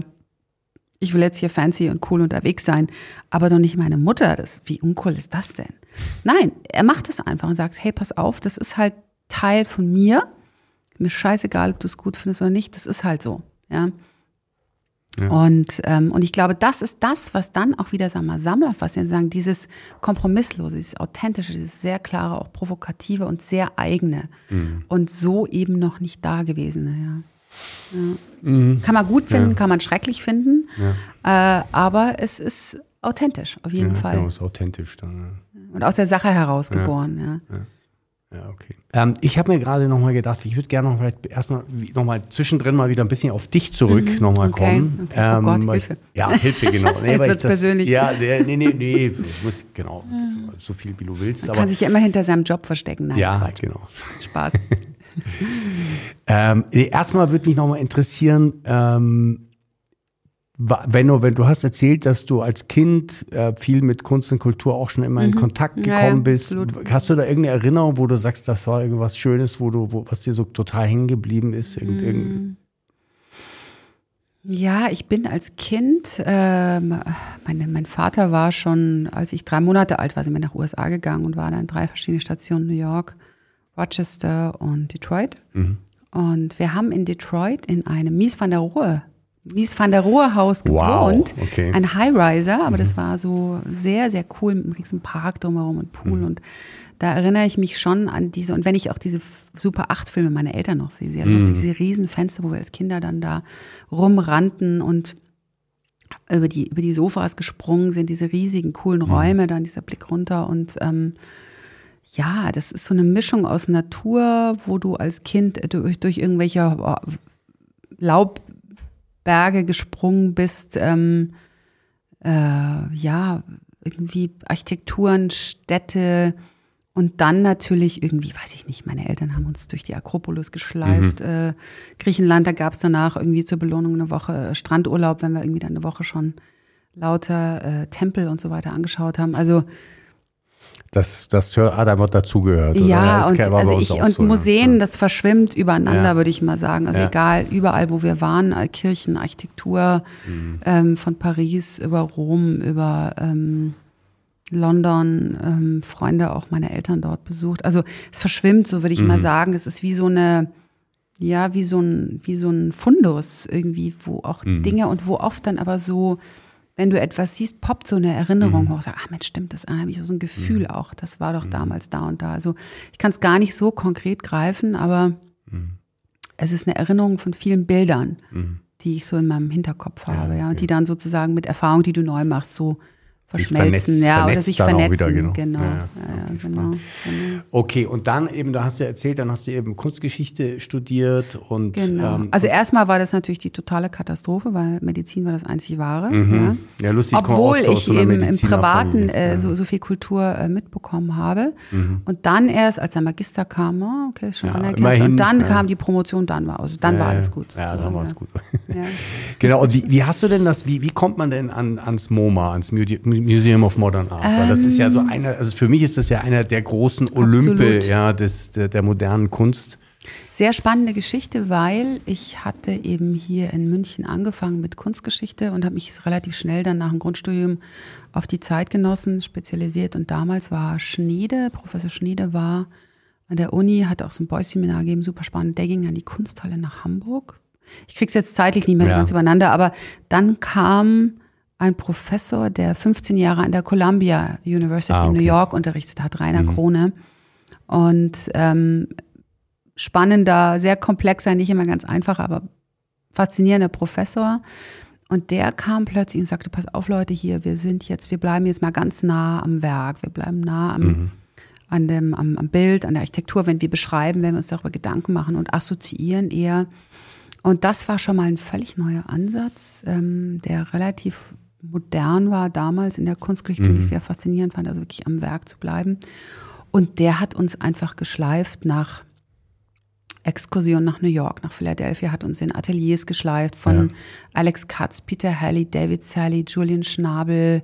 Wir waren in einer riesen Zeitformel-Ausstellung in Philadelphia, haben da stundenlang vor den Werken diskutiert. Also der hat uns wirklich sozusagen nach USA gebracht. Ja. Das waren so die Anfänge und als ich dann Magister machte, war er, wollte er mich fördern mhm. und ähm, hat mir dann letzten Endes immer die Kuratorin am MoMA, die er kannte, den Job am MoMA mhm. verschafft, sozusagen. Er sagt, du, ich glaube an dich jetzt. Kneif die Arschbacken zusammen und jetzt das schaffst du, das machst du ja. Ja. Und dann, dann, dann warst du da. dort. Genau, ja. das war das Department for Paintings and Drawings und es ging um eine Ausstellung, ähm, wo ich Research gemacht habe für ähm, Kunst nach 1945, europäische Kunstgeschichte oder Kunst. Es war auch ein toller Job. Ich musste dann irgendwann, leider, die wollten mich auch länger übernehmen, aber es gab, gab damals dieses Affirmative Action, dass du äh, als Europäer oder als Nicht-Amerikaner den Job nur machen durftest, wenn es kein Amerikaner machen ah, konnte. Ah, okay. Und dann waren eben bevorzugt, also aus Financial Depressed oder Colored oder sowas. Ja, und okay, da, da hatte ich keine Chance fast, und dann ja. bin ich wieder zurück nach Deutschland, habe okay. dann meine, meine Promotion da Und, ähm, und genau. mal ganz kurz so zur Vorstellung, weil wie gesagt, ist für mich so ein großer Tempel. Äh, wie, wie, hast du das erlebt? Wie, wie funktioniert? Also klar, ich habe jetzt verstanden, die, die haben damals schon sehr vermittelt nach außen ja, und so, aber absolut. wie ist das so von innen? Ist das so, ein, so, ein, so eine Maschine so, oder, oder wie, wie kann man sich das vorstellen? Also ich fand es sehr lebendig. Mhm. Ich fand es sehr lebendig und was auch, was auch toll war, sie haben auch die jungen Mitarbeiter, viele Interns und andere, die hauseigenen Kuratoren, die schon weiter waren. Selbst damals war Kirk Warnedo noch äh, Direktor und der hat uns junge Mitarbeiter quasi, da gab es damals eine tolle Robert Ryman-Ausstellung, ähm, hat uns da durchgeführt selber und wollte mhm. uns das vermitteln. Also das war ganz, also die Leute wurden an die Hand genommen, junge Mitarbeiter, äh, das äh, Besucher waren und so weiter. Ich fand wahnsinnig toll dieses sehr am und das ist vielleicht auch so ein bisschen, was mich an meine Kindheit erinnert hat. Also ich bin da wieder zurückgekommen und es mhm. war wie so ein, auch da wieder so ein Flow, wo ich mich wie ein Fisch im Wasser wohl ja. gefühlt habe in der ganzen Art zu kommunizieren, dieses offene, ähm, vielleicht nicht immer sehr tiefgehende, aber doch im Miteinander, äh, im täglichen Miteinander wahnsinnig angenehme, offene und ähm, und das, äh, da habe ich mich sehr wohl gefunden. Das war eben sehr anders, ja. Mhm. Und ähm, das hat es MoMA ausgezeichnet, dann auch einfach innen sein zu können. Und ich habe mich selber mit meinem, mit meinem Sandwich oder was dann mittags irgendwie vor den, vor meine Lieblingsbilder gesetzt. Ja. Wunderbar. Und ja, äh, ob Zeit das William de Kooning ja. war mhm. oder die haben natürlich auch wirklich so ikonische Bilder. Ja. Und dieser, äh, der, der Garten hinten im MoMA kennst du wahrscheinlich mhm. mit dem kleinen mhm. Teich, wo man dann auch draußen sitzen kann. Und das war auch so eine Oase, weil ich hatte das klassische 27. Straße, ein Zimmerchen in der WG. Ja. Äh, mit einer italienischen Freundin, äh, wo alles nur Beton und Stein mhm. drumherum war. Und ich war so froh, mal mittags in diesem äh, Garten sitzen zu können. Bisschen oder was Grünes. Central Park, ja. genau. Mhm. Ja. Aber das MoMA war schon, ja. und es hat leider, ich war jetzt die letzten Male, wo ich da war, äh, ist das Whitney sehr viel spannender geworden. Haben mhm. diesen neuen Bau, auch äh, Downtown am Wasser. Das MoMA ist so ein bisschen verstaubt worden mhm. und das war damals einfach wirklich das der du Ort, sagst, der place, Ort, ja. the place to be und sehr viel ja. aufgeschlossener und dynamischer als das mhm. europäische Museum oder deutsche Museum mhm. damals zumindest mhm. waren. Ja. ja. Wobei ich erinnere mich eben an die, also wo ich für mich auch eine der spannendsten Künstlerinnen natürlich auch jetzt inzwischen witzigerweise Mainstream ist ja Marina Abramovic. Mhm, total. Fantastisch. Und, total, ähm, und das ist ja, das war ja Omoma. Also das fand ich mhm. schon sensationell, diese The Artist is Present. Ähm, ja, und ich glaube, da, da hast du auch wieder diesen Punkt, wo wir vorhin drüber gesprochen haben, über die Intentionen. Die setzt sich ja wirklich dahin, ich weiß nicht, sieben, Wahnsinn. acht Stunden pro Tag ja. und hat es ja mehr Tag. Ohne aufs Klo zu gehen, ohne aufzustehen. Ja. Menschen gegenüber und ja. schaut die in die schaut Augen. Schaut in die Augen, ja. Und da, das, das ist ja wirklich, du lebst für das, was du tust. Und du gehst bis ans Äußerste. Und ähm, äh, deswegen ist sie, ich finde die auch fantastisch. Ja. Fantastisch. Ja. ja. auch die ganze Geschichte von ihr und so. Mhm. Ja. ja. War Wahnsinn.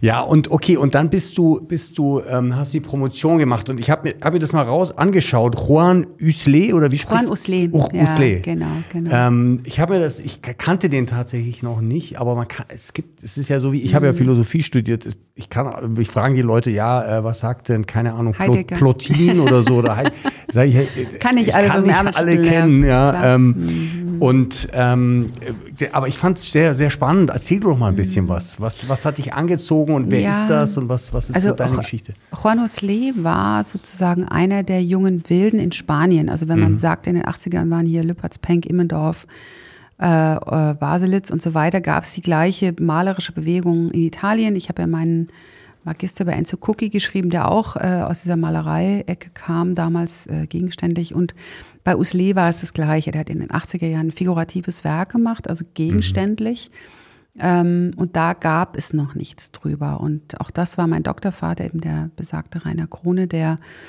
ähm, mir verschiedene Themen vorgeschlagen hatte. Und ähm, ich denke doch, Malerei ist so etwas, was bei mir immer auch stark eine Leidenschaft war. Also neben anderen, anderen äh, Disziplinen in der Kunst ist Malerei doch immer mir sehr wichtig gewesen. Und, ähm, und ich hatte eben die Chance, das war eben toll, ich hatte dann auch noch ein äh, ein äh, Stipendium vom DAAD für die Promotion. Ich konnte vor Ort, äh, der hatte sein Atelier Downtown, ähm, konnte ich im Atelier mit ihm wirklich mehrere Wochen lang arbeiten. Ich bin immer äh, dorthin gefahren, habe ihn interviewt, durfte irgendwie Fotos machen, Dias machen von den Werken und habe einen richtigen Werkkatalog seines Frühwerks aus den 80er Jahren gemacht, was dann sich später in ein abstraktes Werk umwandelte. Der ist jetzt bei Thomas Schulte, äh, hängt auch in der Arena Sophia, hängt im Lehnbachhaus. Mhm. Ähm, äh, es hat wirklich eine interessante Karriere gemacht, das sind viele Institutionen, aber ist dann eben abstrakt geworden. Und mhm. diese figurative, diese figurative Zeit, dieses Werk, habe ich als Werkkatalog gemacht und ähm, ja, es war einfach toll, irgendwie mit ihm da im Dialog zu sein, im Atelier zu sein und ähm, ihn sozusagen hautnah zu erleben. Mhm. Was war das für ein, für ein Mensch, für ein Typ? Wahnsinnig sympathisch. Mhm äh, ich würde mal sagen, Kopf kleiner als ich, immer auch irgendwie lustig ist, ja. Mhm. Ähm, aber sehr, sehr starke Persönlichkeiten. Ich war ja damals völlig äh, jung und irgendwie unbedarft mhm. und einfach ja. nur froh, dass ich da sein durfte ja, und das ja. machen konnte, ja. Mhm. Ähm, also sehr starke Persönlichkeit, obwohl eher klein und schmal und wenn man ihn so sieht, eher jetzt nicht so eine markante Erscheinung, aber sehr starke, interessante Persönlichkeit und hat mit seiner Frau äh, Vicky Sivera, die Fotografin ist, auch zusammengearbeitet und ähm, ja, äh, faszinierend, weil er diese mediterranen ähm, Farben und die sehr auch in der spanischen Kultur verwurzelten Themen mit autobiografischen Dingen verwoben hat und sich da ein ganz interessantes Frühwerk ergeben hat. Und wie gesagt, darüber mhm. habe ich dann promoviert. Genau. Ja, okay. Mhm. Ja, schön. Okay, ah, gut. Mhm. Gut, und dann eben, du hast ja auch Galerien geleitet und so weiter, und das haben wir schon ein bisschen drüber geredet. Vielleicht mal eine Sache, weil, weil wir Galerien fände ich jetzt nochmal ganz spannend. Ähm, du hast vorhin, also zwei Themen interessieren mich hier. Du, also eine ist, du hast vorhin von der Schwelle, von den, von den Schwellen gesprochen, also dass mhm. es ja viele, viele Menschen gibt, das ist auch meine Beobachtung. Es gibt, sagen wir mal, Leute, die sehr viel Selbstbewusstsein und vielleicht auch viel Geld haben, mhm. die sammeln Kunst, das ist klar. Mhm. Ja, und die haben, wenn du zu denen nach Hause kommst, da hängen ja, natürlich. Da hängen, da hängen ähm, noch, da hängen dann, siehst du, hängen coole Kunstwerke rum mm. und, und, und, und das, das, schaut toll aus, alles und so. Und dann gibt es, finde ich, Menschen, das ist eine interessante Gruppe, finde ich, die, sagen wir mal, da noch nicht so nah dran sind an ja. sowas, die, ähm, die aber eigentlich Geld haben, also die mhm. auch schön leben möchten, mhm. die sich auch ein, keine Ahnung, ein B&B Italia Sofa für mhm. 5000 oder was Euro kaufen und so und ähm, aber ein bisschen ratlos sind, mhm. was sie mit ihren Wänden machen. Kunst ist ja. jetzt nicht immer zwingend ja. an der Wand, ja, mhm. aber, aber das ist zumindest mal so der erste Platz, wo, wo, wo, mhm. wo, wo eine Verwendung dafür auch da wäre und, ähm, und die sich aber vielleicht nicht so richtig reintrauen mhm. in, in die Galerien mhm. oder so. Mhm. Wie, wie, was ist so da so deine, deine Idee dazu? Äh, mich anrufen.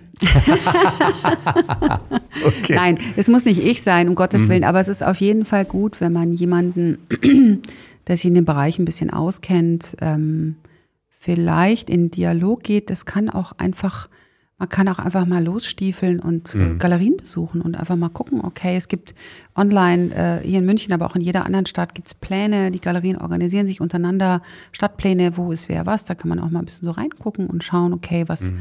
was würde mir jetzt gefallen ähm, und sich vielleicht so ein bisschen schlau machen. Ähm, und natürlich im Museum ist es dann schwierig, weil das, was im Museum hängt, ist natürlich schon eher hochpreisiger, aber man kann mit ein paar hundert Euro anfangen und eine kleine Edition kaufen. Und mhm.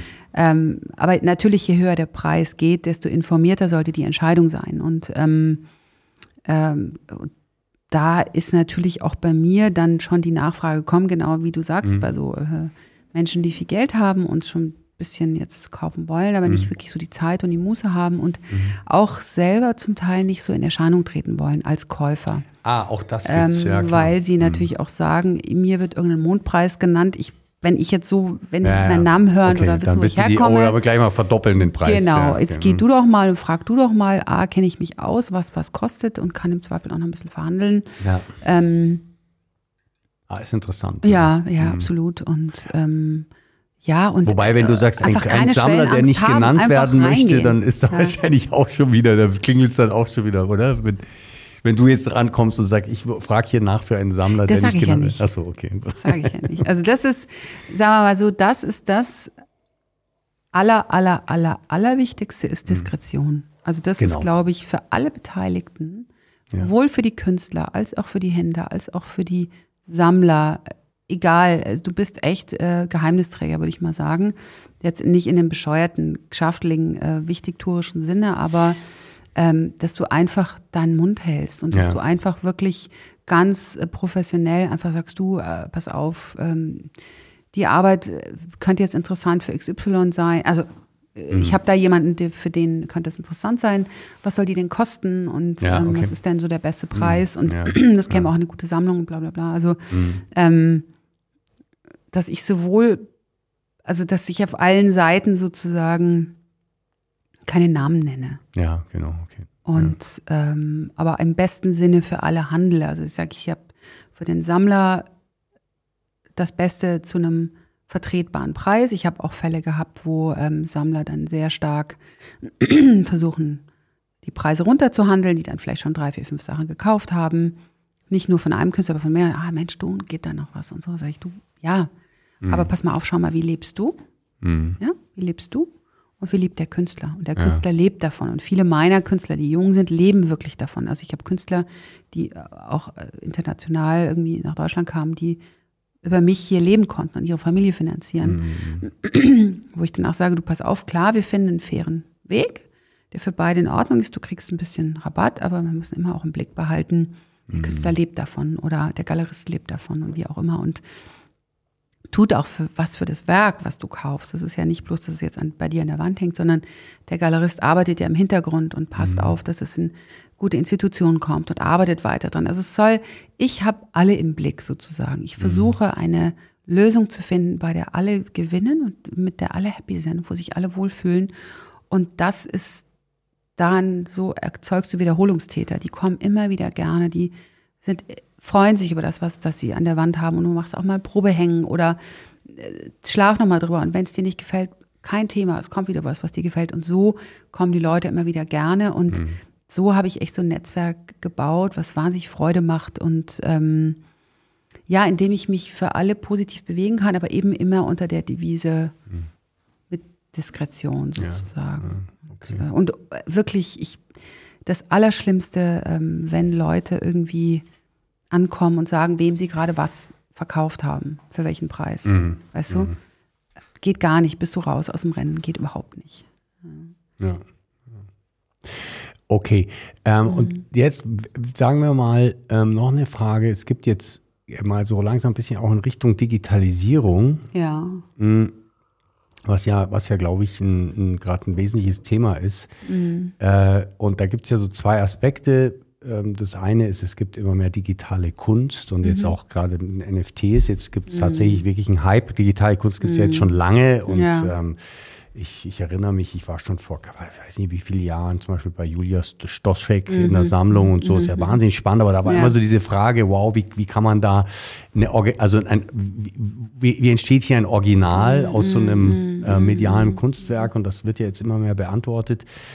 Ähm, und äh, da, vielleicht gehen wir jetzt da gleich mal rein, weil ich jetzt schon angefangen habe damit. Ähm, wie, wie, wie, wie positionieren sich Galerien in, dieser, in diesem Markt? Wie funktioniert das? Also äh, Oder werden die da sieht schon- verdrängt?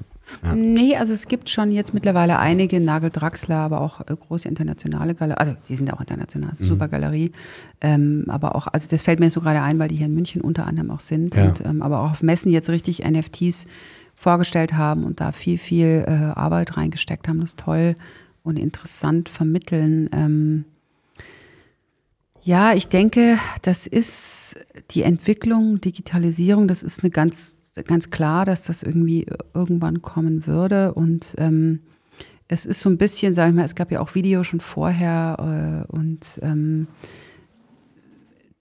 das, der, das Interessante ist bei solchen Werken, wenn man sie kauft, jetzt mal vom, vom sammlerischen äh, Aspekt her, ist das Zertifikat das Allerwichtigste. Weil ein NFT ist ja irgendein Motiv, ein digitales Motiv. Das kann eine Mickey Maus sein, die Ja. irgendwie, keine Ahnung, Baseball spielt oder äh, gerade den Pinsel schwingt. Es, es gibt ja die witzigsten Ja. Motive bei NFTs und die sind natürlich endlos rep- reproduzierbar. Die fotografierst du ab und schickst die in alle Welt und es, es gibt das Bild eine Million Mal auf der Welt. Ja, aber wo liegt jetzt der Wert? Der Wert liegt darin, das ist mal eine Blockchain, so wie ich das jetzt, ich bin ja auch nicht so super Ja, fit Äh, da drin, dass es über eine Blockchain irgendwie gesichert wird. Du bist, hast quasi Zertifikat, dass du der Käufer Eindeutig bist, der, ein, der Eigentümer, ja, genau. genau, ja, und ist deswegen auch besonders fälschungssicher und dir gehört quasi dieses Motiv, auch wenn es alle anderen kopieren, das Original gehört dir. Genau. Und ähm, was ich auch von Sammlern höre, was daran interessant ist, ist, ähm, du musst es nicht lagern. Also oft ist ja Kunst, wenn du mehr Kunst kaufst, dann irgendwann ist, Ja. sind die Wände voll, dann fängst du an, Lager bei Hasenkamp oder wo auch immer, Mhm. wo es gut gestored ist, zu äh, mieten, dann wächst das Lager, das kostet. Die Sachen müssen natürlich auch erhalten bleiben. Mhm. Also, Konserviert, äh, ja. Mhm. äh, weißt du, Restaurationsfragen kommen hier, Konservierungsfragen, ähm, äh, Storage-Fragen, aber auch natürlich Transportfragen. Mhm. Wenn du große Sammlungen hast, du musst ja, wenn du aus Deutschland irgendwas ausführst, muss ja alles verzollt werden. Schweiz, Österreich, egal, sobald du es ausführst, verzollt, dann kommen Steuern, pipapo. Ähm, ja, so ein NFT, äh, ich kenne mich jetzt da rechtlich nicht so Ja. aus, aber ich denke mal, wo ist das denn? Jetzt muss ich das Das versteuern, ist- wenn ich ja. das jetzt im Flieger Ja, mitneme, das Zertifikat auch. und plötzlich ja, nach das Argentinien Das ist eine hochinteressante auswandere? Frage. Eigentlich hast du Genau. es ja quasi, also Krypto, Genau. es ist ja im Grunde genommen, ist es ja eigentlich eine, eine fast schon für, aus meiner Sicht, aber es ist eher ein philosophischer Gedanke, so eine Art von Kryptowährung, ja. Äh, Das ist ja auch verknüpft mit, äh, das, das wird ja gehandelt in, in, in einer Kryptowährung, meistens Mhm. Ethereum. Und das ist damit verknüpft. Und, ist also, und, und deswegen hast du es quasi wie, wie eine Kryptowährung, kannst du es in so einem Wallet haben. Also das Ja. heißt, ein kleines Device oder in deinem Genau. Handy drin. Genau, in deinem Das heißt, du Laptop oder könntest- irgendwas, genau. Das ist eigentlich unglaublich, ja, das heißt, du könnt, kannst eigentlich unglaubliche Werte theoretisch in deinem Handy äh, um die ganze Welt herum so mit dir dabei haben. Genau, das war, das, Das ist ist natürlich sehr, sehr interessant, ja. Mhm. reizvoll gewesen und so wie ich das verstanden habe, ähm, war auch auf Artnet viele Artikel und äh, in allen möglichen Zeitungen, Zeitungen, Zeitschriften und Medien in dem Bereich, dass äh, das natürlich auch wiederum kommerzielle Begehrlichkeiten Mhm. ausgelöst hat und dann irgendwelche amerikanischen Fonds diesen Hype mit Ja, ja. angezündet haben, versucht haben, das extrem zu vermarkten, natürlich Ja. sich die meisten erstmal selber gesichert haben und versucht haben, einfach einen Markt zu produzieren Ja. fair enough, just do it. Also meine gegenteilige Erfahrung ist eigentlich, ja, das wird ein Bereich sein, neben Video, neben Malerei, neben Bildhauerei, neben Architektur, wie auch immer, Zeichnung, Edition, wird es ein Bereich der Kunst, Mhm. des Kunstmarktes sein. Der Markt ist ja immer auch mit dem Institutionellen verwoben mittlerweile. Ja. Das eine kann man ohne das andere gar nicht mehr wirklich sehen. Ähm, aber was ich auch erlebe, dass Leute die gegenteiligen, den gegenteiligen Weg gehen. Mhm. Ich hatte jetzt mit Olaf Holzapfel zu tun, wahnsinnig faszinierender Künstler, der alte Kulturtechniken versucht in seine Werke einzubauen. Ob das jetzt äh, indigene Indianerinnen in Südamerika sind, die aus Agavenwurzeln äh, Geflechte bilden, mit Naturfarben gefärbt und denen schickt ihr dann digitale Bilder, wenn er sich mit Matrix von Städten beschäftigt. Und dann äh, aus Polen hat er eine Technik von so Strohseilen, die werden verwoben, die färbt er und knotet Objekte daraus oder macht so Bilder aus, ähm, aus Strohhalm, wunderschön, aber auch so dann mit Indigo gefärbt und so. Also, wo so das Digitale und das Handwerkliche so eine, so eine Ehe eingehen fast oder so eine Verbindung eingehen. Und dass das die Leute wieder fasziniert, das Unikat, das eben nicht duplizierbare oder multiplizierbare ähm, das handwerklich gefertigt, ob das Keramik ist, ob das Stoff ist, ob das äh, solche äh, Materialien sind, ähm, was auch so einen sinnlichen Dialog mit dir eingeht. Du siehst die Oberfläche von etwas, von einem Gemälde, von einem Objekt und kriegst, kriegst so, ein, so eine, so eine Energie irgendwie dadurch, so eine haptische Geschichte auch. Und ähm, dass das wieder auch mehr nachgefragt wird, weil wir eben in dieser Zeit leben, wo alles so endlos reproduzierbar ist, was ja, Ja. auch schon Wittgenstein irgendwie Ja, ja. in diesem wichtigen Buch auch für die Kunstgeschichte, die Reproduzierbarkeit des Kunstwerks in Zeiten der, ich weiß nicht genau, aber ja, dass das auch so eine Gegenbewegung ist. Also ich glaube, du hast, ähm, du hast beides. Ja, es ist ja immer so eine, so eine Diversifizierung letzten Endes. Ja. Ja.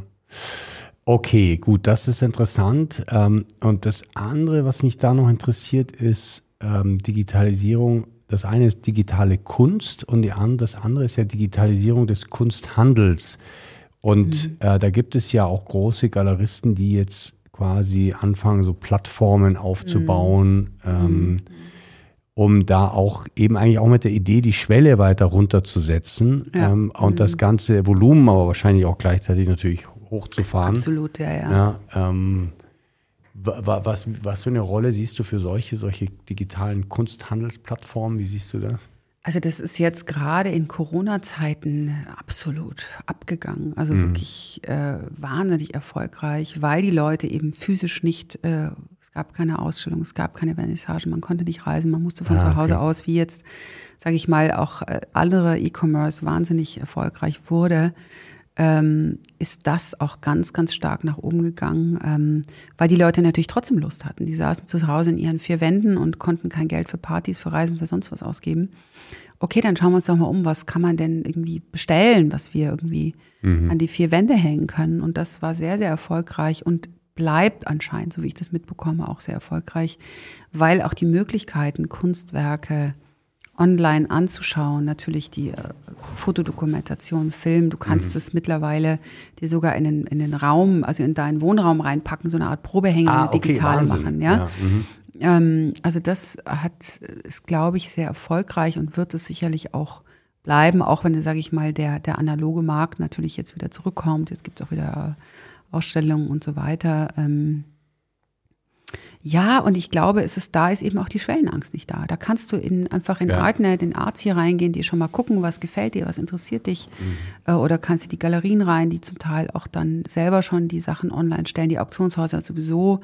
Ähm, es ist sehr viel äh, breitentauglicher geworden, mhm. was ich super finde, weil alles, was irgendwie der, äh, der Freude an der Kunst und dann der Rezeption dient, finde ich per se erstmal gut. Ja. Mhm. Und, ähm, und du hast halt die Möglichkeit, also bei den meisten zumindest, wenn du es digital kaufst, in einer Auktion oder in einer Galerie oder wie auch immer, oder auf einer Plattform, du kannst es auch zurückschicken. Also wenn, wenn du es dann wirklich in den, in den Händen hast und entweder es ist, ist beschädigt oder es ist doch nicht irgendwie ja, so genau, oder es entspricht ja, nicht ja. dem. Also es gibt eine Sicherheit, ähm, eine gewisse. Also eigentlich schon bei denen, die seriös sind. Ähm, und wenn es jetzt nicht wahnsinnig aufwendig ist. Äh, ja, ich glaube, ja, ist eine interessante Frage, ja ob das rechtlich, weil es gibt ja dieses rechtlich, also wenn du Online-Handel hast du normalerweise rechtlich verbrieft diese 14 Tage Rückgaberecht, mhm. ähm, aber es gibt diese Ausnahme, wenn Dinge extra gefertigt wurden, individuell für, für, für dich oder, mhm. und da ist die Frage, Kunst, das Kunstwerk ist natürlich, wenn es jetzt nicht eine Edition ist, immer individuell, ja. Mhm. aber ja, okay. Genau, aber das wird sicher geregelt sein. Ja. Mhm.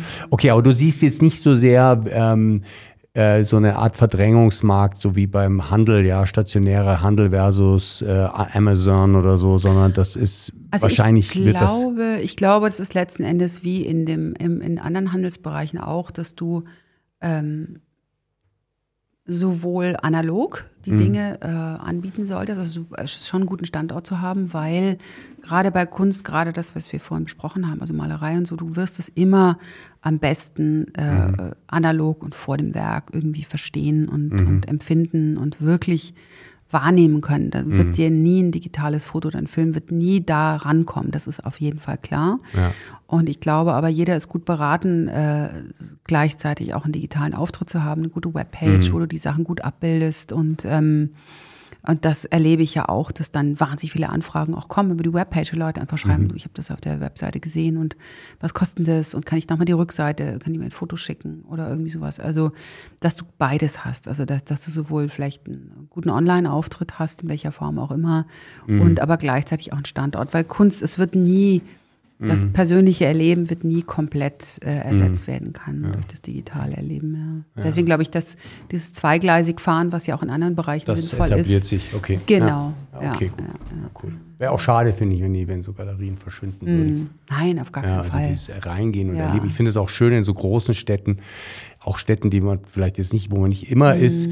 man geht so, es gibt so gewisse Straßen und dann sind plötzlich so Galerien und dann schaut Herrlich. man so rein und genau. denkt sich, wow, das schaut genau. ja interessant aus, was ist denn das und so. Und ja, ich glaube, es ist auch die Begegnung. Ja. Es ist die Begegnung auf Vernissagen, mhm. auch die Künstler kennenzulernen, Gleichgesinnte irgendwie physisch sich da rein zu bewegen, dieses persönliche Erleben. Ähm, man sieht ja auch, dass Museen, also Ausstellungen laufen zum Teil super und das macht den Leuten Freude. Mhm. Also das wird es immer geben. Ja, ja, ja. und ich glaube aber eben gleichzeitig parallel das Digitale zu tun, das ist auf jeden Fall Macht sinnvoll. Sinn. Und die, die es nicht tun, glaube ich, die werden sicherlich früher oder später ähm, ja, einbüßen, denke mhm. ich schon. Ja. ja okay. okay. Cool. Ja, Steffi, ich habe jetzt ähm, ist erstmal Frage, wie, wie, wie steht es mit der Energie? Weil ich hätte noch ein bisschen was, aber jetzt mal ein bisschen noch was anderes. Ähm, wie sieht's aus? Sollen wir ein kleines Päuschen Kleines machen? Päuschen? Ja. Okay, machen wir. ja. Aber es ist cool, es macht mir Spaß, es ist sehr schön, es fließt. Man merkt auch, du bist echt so eine, du bist eine gute Storytellerin. Ja, also Ja. ist wahrscheinlich Teil deines Jobs auch, aber finde ich, Ja, ja, also, gut. also ich habe, ähm, sind wir schon wieder in der Aufnahme, boah, die Aufnahme läuft weiter, so, schneiden wir dann raus. schneiden wir. Ja. Ähm, ja, also ich glaube, ich habe das eben, äh, um nochmal auf das Kreative zurückzukommen, das musst du ja schon in der Uni machen. Du Seminararbeiten über, was weiß ich, Boys-Projekte oder sonst egal, tausend Themen. Also schreiben, ähm, das hat mir immer schon Spaß gemacht und ähm, daraus wurde dann eben später auch Führungen machen im Museum und oder so Einführungen bei Künstler halten oder ähm, ja, und das habe ich doch lange und oft viel gemacht und ähm, mache es auch gerne, vor allem dann, wenn dann auch Fragen kommen von den Besuchern ähm, und oder mit dem Künstler dann. Ich liebe einfach Dialog, das finde ich total interessant irgendwie so. ja. Also jetzt nicht Monologe zu halten, das finde ich eher mühsam und anstrengend, aber muss natürlich auch mal sein. Aber gerade im Dialog dann so irgendwie sich so Gedanken zu entwickeln, finde ich ganz, macht echt Freude, ja. Ja, ja schön. Ja, okay. Äh, Steffi, ich habe jetzt noch zwei Sachen. Das eine ist, ähm, ich würde gerne, also das eine ist, ich habe immer so eine kleine Fragenliste. Können wir mal schauen, welche davon, die frage ich immer jeden. So, über, also wo- wie, wie siehst du bestimmte Sachen? Was ist dein Lieblingsessen? Nein. Ja, na, ja, so ungefähr, genau. ähm, das können wir dann gleich zum Schluss machen, aber vorher würde ich gerne kurz, ähm, auch wenn es ein bisschen schwerer ist, ähm, Kunst und Krieg. Hast du da irgendwelche Gedanken dazu? Uh, Also wir haben natürlich die Situation im Moment und ähm, es war jetzt auch schön, das mal kurz auszublenden, aber das ist ja etwas, was belastet von morgens bis abends und man echt nur Ja.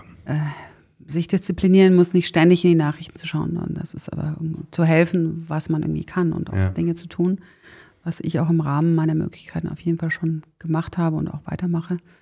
Ähm, ja, Kunst und Krieg, boah, Zerstörung kommt mir da in den Sinn. Da kommt mir in den Sinn, äh, wie sie das letzte Abendmahl irgendwie zerstört haben. Das waren, glaube ich, die französischen Truppen, die damals nach Italien kamen und das einfach zerschossen haben, weißt du, einfach Wahnsinn. dieses Fresko äh, kaputtgeschossen haben oder wie jetzt in Akropolis wurde ja auch gesprengt, erst Ja. im, im, im Ersten Weltkrieg, glaube ich. Ach, aber eher aus grausam. Versehen, glaube ich, aber trotzdem ist die oder die jetzt Luft auch in geflogen. Afghanistan, wo sie dann irgendwelche Ja, äh, Wahnsinn, ja. Mhm. Kunst zerstört haben. Also wo ich einfach immer denke, ja, es ist einfach äh, ignorant, es ist ähm, so negativ und es ist so dumm und, und, und äh, ignorant und egozentrisch und unreflektiert. Wie kann man irgendwie, das ist unser ureigenster Ausdruck. Ich meine, wir haben von der Höhlenmalerei bis sonst wohin, und das merkt man ja auch, was ich vorhin über Berufung gesagt habe, dass für viele einfach sich künstlerisch auszudrücken, ob das jetzt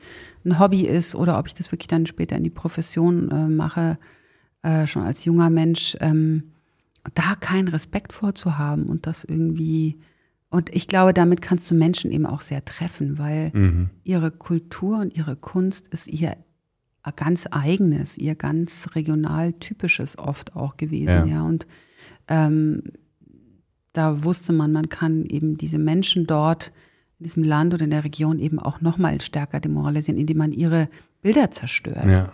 Ja, und ähm, das ist wirklich. Genau, Äh, und ja. auf der anderen Seite, das, was du bewahren kannst, ob du dir eine kleine Ikone mitnimmst ähm, Mhm. und an deinem, in deine Jacke steckst oder, oder was auch immer, das ist Mhm. dann, oder ja, das ist, gibt dir dann auch wieder Kraft, wenn du es bewahren kannst. Vielleicht, Mhm. weiß ich nicht, wenn du in den 30-jährigen Krieg gezogen bist und hattest ein kleines, kleines Bild von deiner Liebsten gemalt und hast es dir eingesteckt und ja, auch Kunst, ja. Mhm. Ja.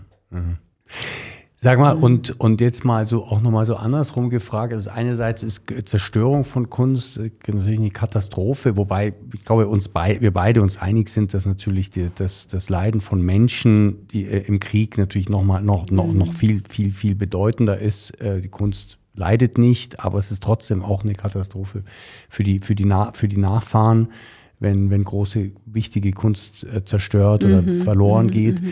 Ähm, aber auch mal umgekehrt gefragt, ähm, hast du, würdest du sagen, kann, könnte Kunst auch etwas dem entgegensetzen? Also klar, alle, jeder Einzelne fühlt sich ja machtlos. Wir sitzen alle da und fühlen uns irgendwie machtlos. Aber gibt's, hast du das Gefühl, gibt's, weil gerade weil Kunst ja auch manchmal disruptiv ist oder Diskurse anstoßen kann. Oder hast du da mal, hast du irgendwas gesehen in der, in der Kunstszene im Moment? Ähm, Reaktionen? ja, auf jeden Fall. Also was Ja. ganz, ganz viele Institutionen machen, ist sich solidarisieren. Also Mhm. sowohl mit den Farben als auch mit Aktionen. Äh, Ich war jetzt in der Villa Stuck, das war eine ganz tolle Geschichte. Da war gerade eine, oder ist noch die Ausstellung Levin Aladag, ähm, die sehr viel auch mit Instrumenten gearbeitet hat und wer also Gegenstände zu Instrumenten umwandelt zum Teil. Und dann war ein Abend, wo Musiker darauf gespielt haben und da wurde gesammelt für die Ukraine. Mhm. Ähm, und das machen ganz viele, auch von der Nationalgalerie in Berlin bis, also viele, viele machen Mhm. Aufmerksamkeit auf dieses Problem, auf diesen Konflikt, auf den Krieg, auf die Menschen, denen geholfen werden muss. Mhm. Aber es gibt eben auch Initiativen, wo ukrainische Kunst gezeigt wird. Also ganz bewusst ähm, Mhm. Künstler gezeigt werden. Äh, und da, das ist ja ein Konflikt, der nicht neu ist, sozusagen. Der ist Ja. ja, diese Bedrohung durch Russland äh, ist ja historisch immer oder schon lange da gewesen. Und auch Künstler zu zeigen, die darüber, die sich damit beschäftigt haben, Musiker oder, oder bildende Künstler, gibt es auch Initiativen im Moment. Also die wirklich versuchen, so viel Aufmerksam Aufmerksamkeit wie möglich im positiven Sinne äh, da zu schaffen. Genau. ja. Ich, ich, ich denke gerade an, an, fällt mir jetzt gerade ein, äh, äh, Goya. Ja, Mhm. der hat ja, der war ja wirklich so ein Künstler, der war ja erst so ein Gesellschaftslöwe und hat dann also die ganzen Reichen und Schönen sehr Mhm. wunderbar porträtiert und dann irgendwann ist der ja immer düsterer geworden, ja, Ja, und also unglaublich. Und dann gibt's ja diese, gibt's ja diese, diese äh, Radierungen von ihm, ihm über die Schrecken des Krieges. Mhm. Ja, auch diese Erschießungen, die er gemalt hat. Ja, und so, und so, also da hat er ja wirklich etwas dokumentiert. Oh- Ohne diese Dokumente Mhm. hätte man auch jetzt gar kein Bild davon. Und, und dann gibt's wieder, ähm, gibt's aber wieder, was ich wahnsinnig spannend fand, ich weiß nicht, ob du das mal beobachtet, äh, äh, mit, hast du wahrscheinlich die Chapman Brothers. Ähm, ga- Jake und Dinas Chapman. ja, Mhm. die ja ganz radikale Jungs sind und also im, im, jetzt nicht im negativen Sinn, also so im Sinne von, von ihrem Ausdruck. Und die haben ja, das, da gab's, ging ja ein Aufschrei durch die Kunst, Kunstwelt, die haben ja so einen Satz von diesen Radierungen gekauft. Äh, war glück- also sozusagen glücklicherweise jetzt nicht der, eine Originalpressung, sondern so eine Nachpressung, weil irgendwo waren die, waren die Platten, existierten noch und dann haben sie das noch, gab es nochmal Nachpressungen, die also nicht ganz so perfekt waren und haben die übermalt und haben dann den haben dann den, äh, was weiß ich, die, der, der Mann, der irgendwie am, am Galgen hängt oder so, haben dem plötzlich so eine Ronald McDonald äh, Gesicht, äh, so ein Clownsgesicht und so aufgemalt und solche Sachen. ja, Und deren Argument war eben, zu, sie haben gesagt, naja, weil, weil sie finden, dass, dass diese, diese Kunstwerke von Goya nicht mehr quasi adäquat behandelt werden, weil Goya wollte keine hübsche, schöne Wert, Wertgegenstandskunst Ja, machen, ja. sondern er wollte aufrütteln, wachrütteln. Und sie aktualisieren das mit ihren Clownsgesichtern drin, um da wieder zu sagen, hey, da geht's Provo zu um, provozieren, ja. ja, da geht's um was hier Ja. drin. Ja.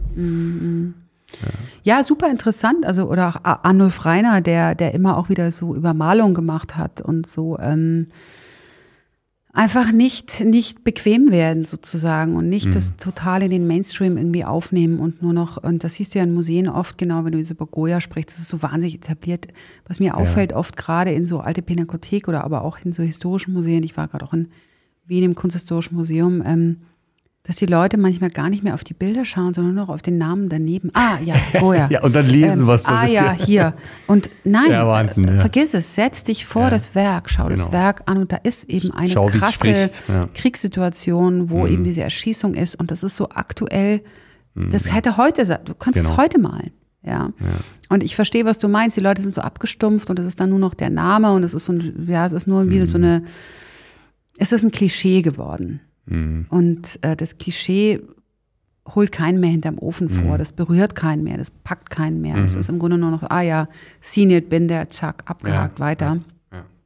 Und eigentlich interessant in so einem, in so einem Zusammenhang zu Mhm. sagen, nee, wir, wir, wir, wir, wir grätschen jetzt mal da rein und, und machen wieder neue, wie wir vorhin gesagt haben, stretch your view, ja, Ja, neue genau, Perspektiven schaffen genau, genau. und provozieren und dann regen sich die Leute, oh, wie kann er das ja, genau. machen und Goya und so. Ja, wunderbar, hier Reibung, das erzeugt Energie und da kommt wieder, kommen wieder neue Gedanken auf sozusagen. Genau. Weil ich, weil ich finde das deswegen so, so wichtig, ähm, weil ich habe mir auch selber drüber nachgedacht. Weißt du, wir sind jetzt alle, ich meine, wir haben jetzt plötzlich diesen Krieg mitten in Europa ähm, und Mhm. äh, die erste Reaktion ist erstmal Schock, Panik, ähm, Angst ähm, Mhm. und all das, was, glaube ich, fast alle von uns jetzt in, in den letzten Wochen so durchlebt haben.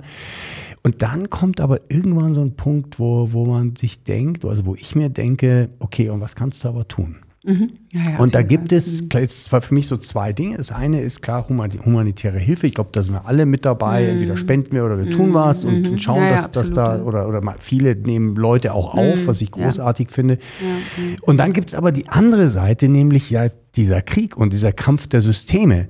Und ähm, ich hatte, habt ihr gesagt, ich hatte letzte, letztes Wochenende den Martin Schöller hier bei mir, der ist jetzt gerade heute online gegangen und wir haben, ich habe mit ihm auch drüber gesprochen und der fing dann an, von den Blöcken zu sprech- sprechen, also China, Russland, Europa, USA und irgendwie so. Und, und in dem Gespräch ist mir plötzlich klar geworden, ich glaube, es geht nicht mehr nur um Blöcke, sondern es geht um was, noch was anderes. Es geht darum, wie wollen wir leben als Gesellschaft, als Menschen?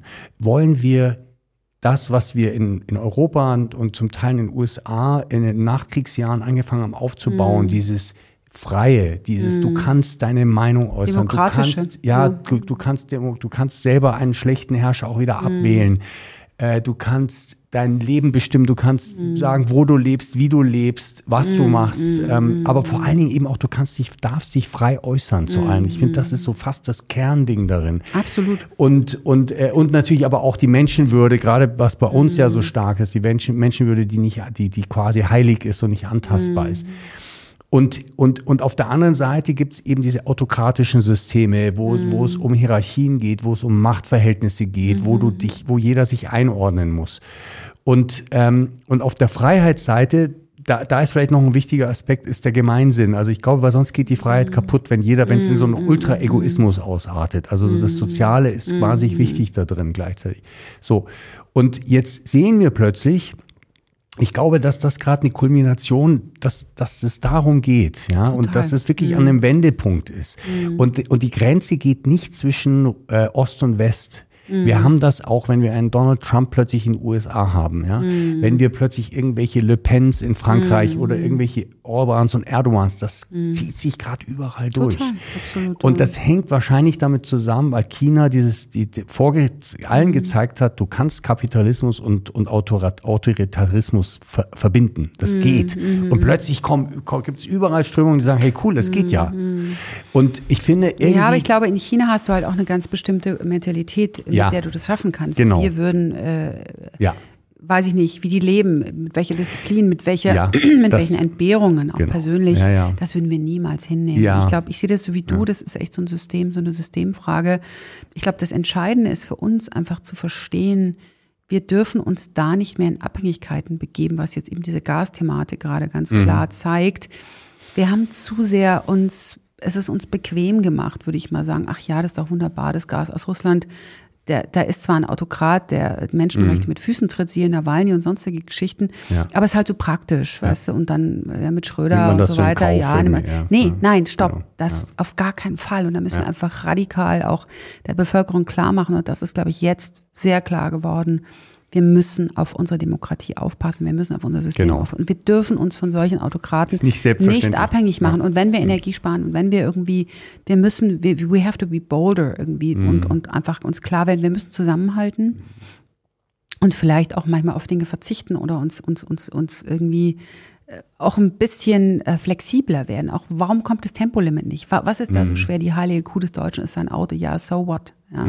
Dann auch vielleicht nur für eine gewisse Zeit, aber dieses, dieser Chor, also Chorgeist ist jetzt vielleicht, ja, das hat ja auch, ein, ist auch negativ behaftet, aber dieser, ich sag mal, Gemeinschaftssinn. Gemeinschaftssinn, genau. Zu sagen, Common wir Demokraten, ja. also wir stehen in Deutschland als Demokraten zusammen, aber auch äh, mit den anderen Demokraten und wir, es ist ein System, was alle wollen. Ja. Die Ukraine wollte, sie wollen ja alle möglichst die Mhm. NATO, die wollen ja diese Freiheit und wir müssen das verteidigen und wir müssen uns ganz klar abgrenzen und ganz klar solche Autokraten uns nicht in so äh, so schmusig irgendwie und bisschen äh, naiv in so Abhängigkeiten reinziehen lassen, auch wenn es vielleicht nicht den optimalen Wohlstand oder die die die die, die das maximale finanzielle Output gibt, ja. Und ich glaube, das sind so Dinge, ähm, ja, die wir auch gesellschaftlich irgendwie besprechen müssen und uns da, glaube ich, stärker irgendwie aufstellen müssen. Ja. Genau. Und ich habe, was ich mir jetzt eben überlegt habe, so für mich, habe gedacht, okay, was kannst du in deinem kleinen Kosmos, es geht ja immer darum, in seinem kleinen dort anzufangen, wo man steht und was, was kann man tun. Und ich habe mir überlegt, ich möchte gerne in meinen Podcast eine ein kleines Element einbauen und ich will vielleicht sogar daraus eine kleine Serie machen, dann nur mit dem Thema, so, kurz, so, so Mikro-Kurz-Podcast mhm, mit dem mhm, Thema mhm. Dein Plädoyer für die Freiheit. Oh Gott, das muss ich aber jetzt nicht machen, oder? Wenn du willst, kannst du vielleicht ein paar Gedanken. Was, was ah, fällt dir, oder sag ah, einfach mal, was spontan. fällt dir ein? Ich habe ja vorhin schon gesagt, ja. Freiheit ist für mich eines meiner höchsten Güter und äh, mich darfst du nicht einsperren, vielleicht auch, weil ich Schütze bin, ich weiß nicht, aber sperr mich nicht ein und ich bleibe immer bei dir, sperr mich ein und ich bin weg, so ungefähr, ja. Ähm, das gilt für viele Bereiche und ähm,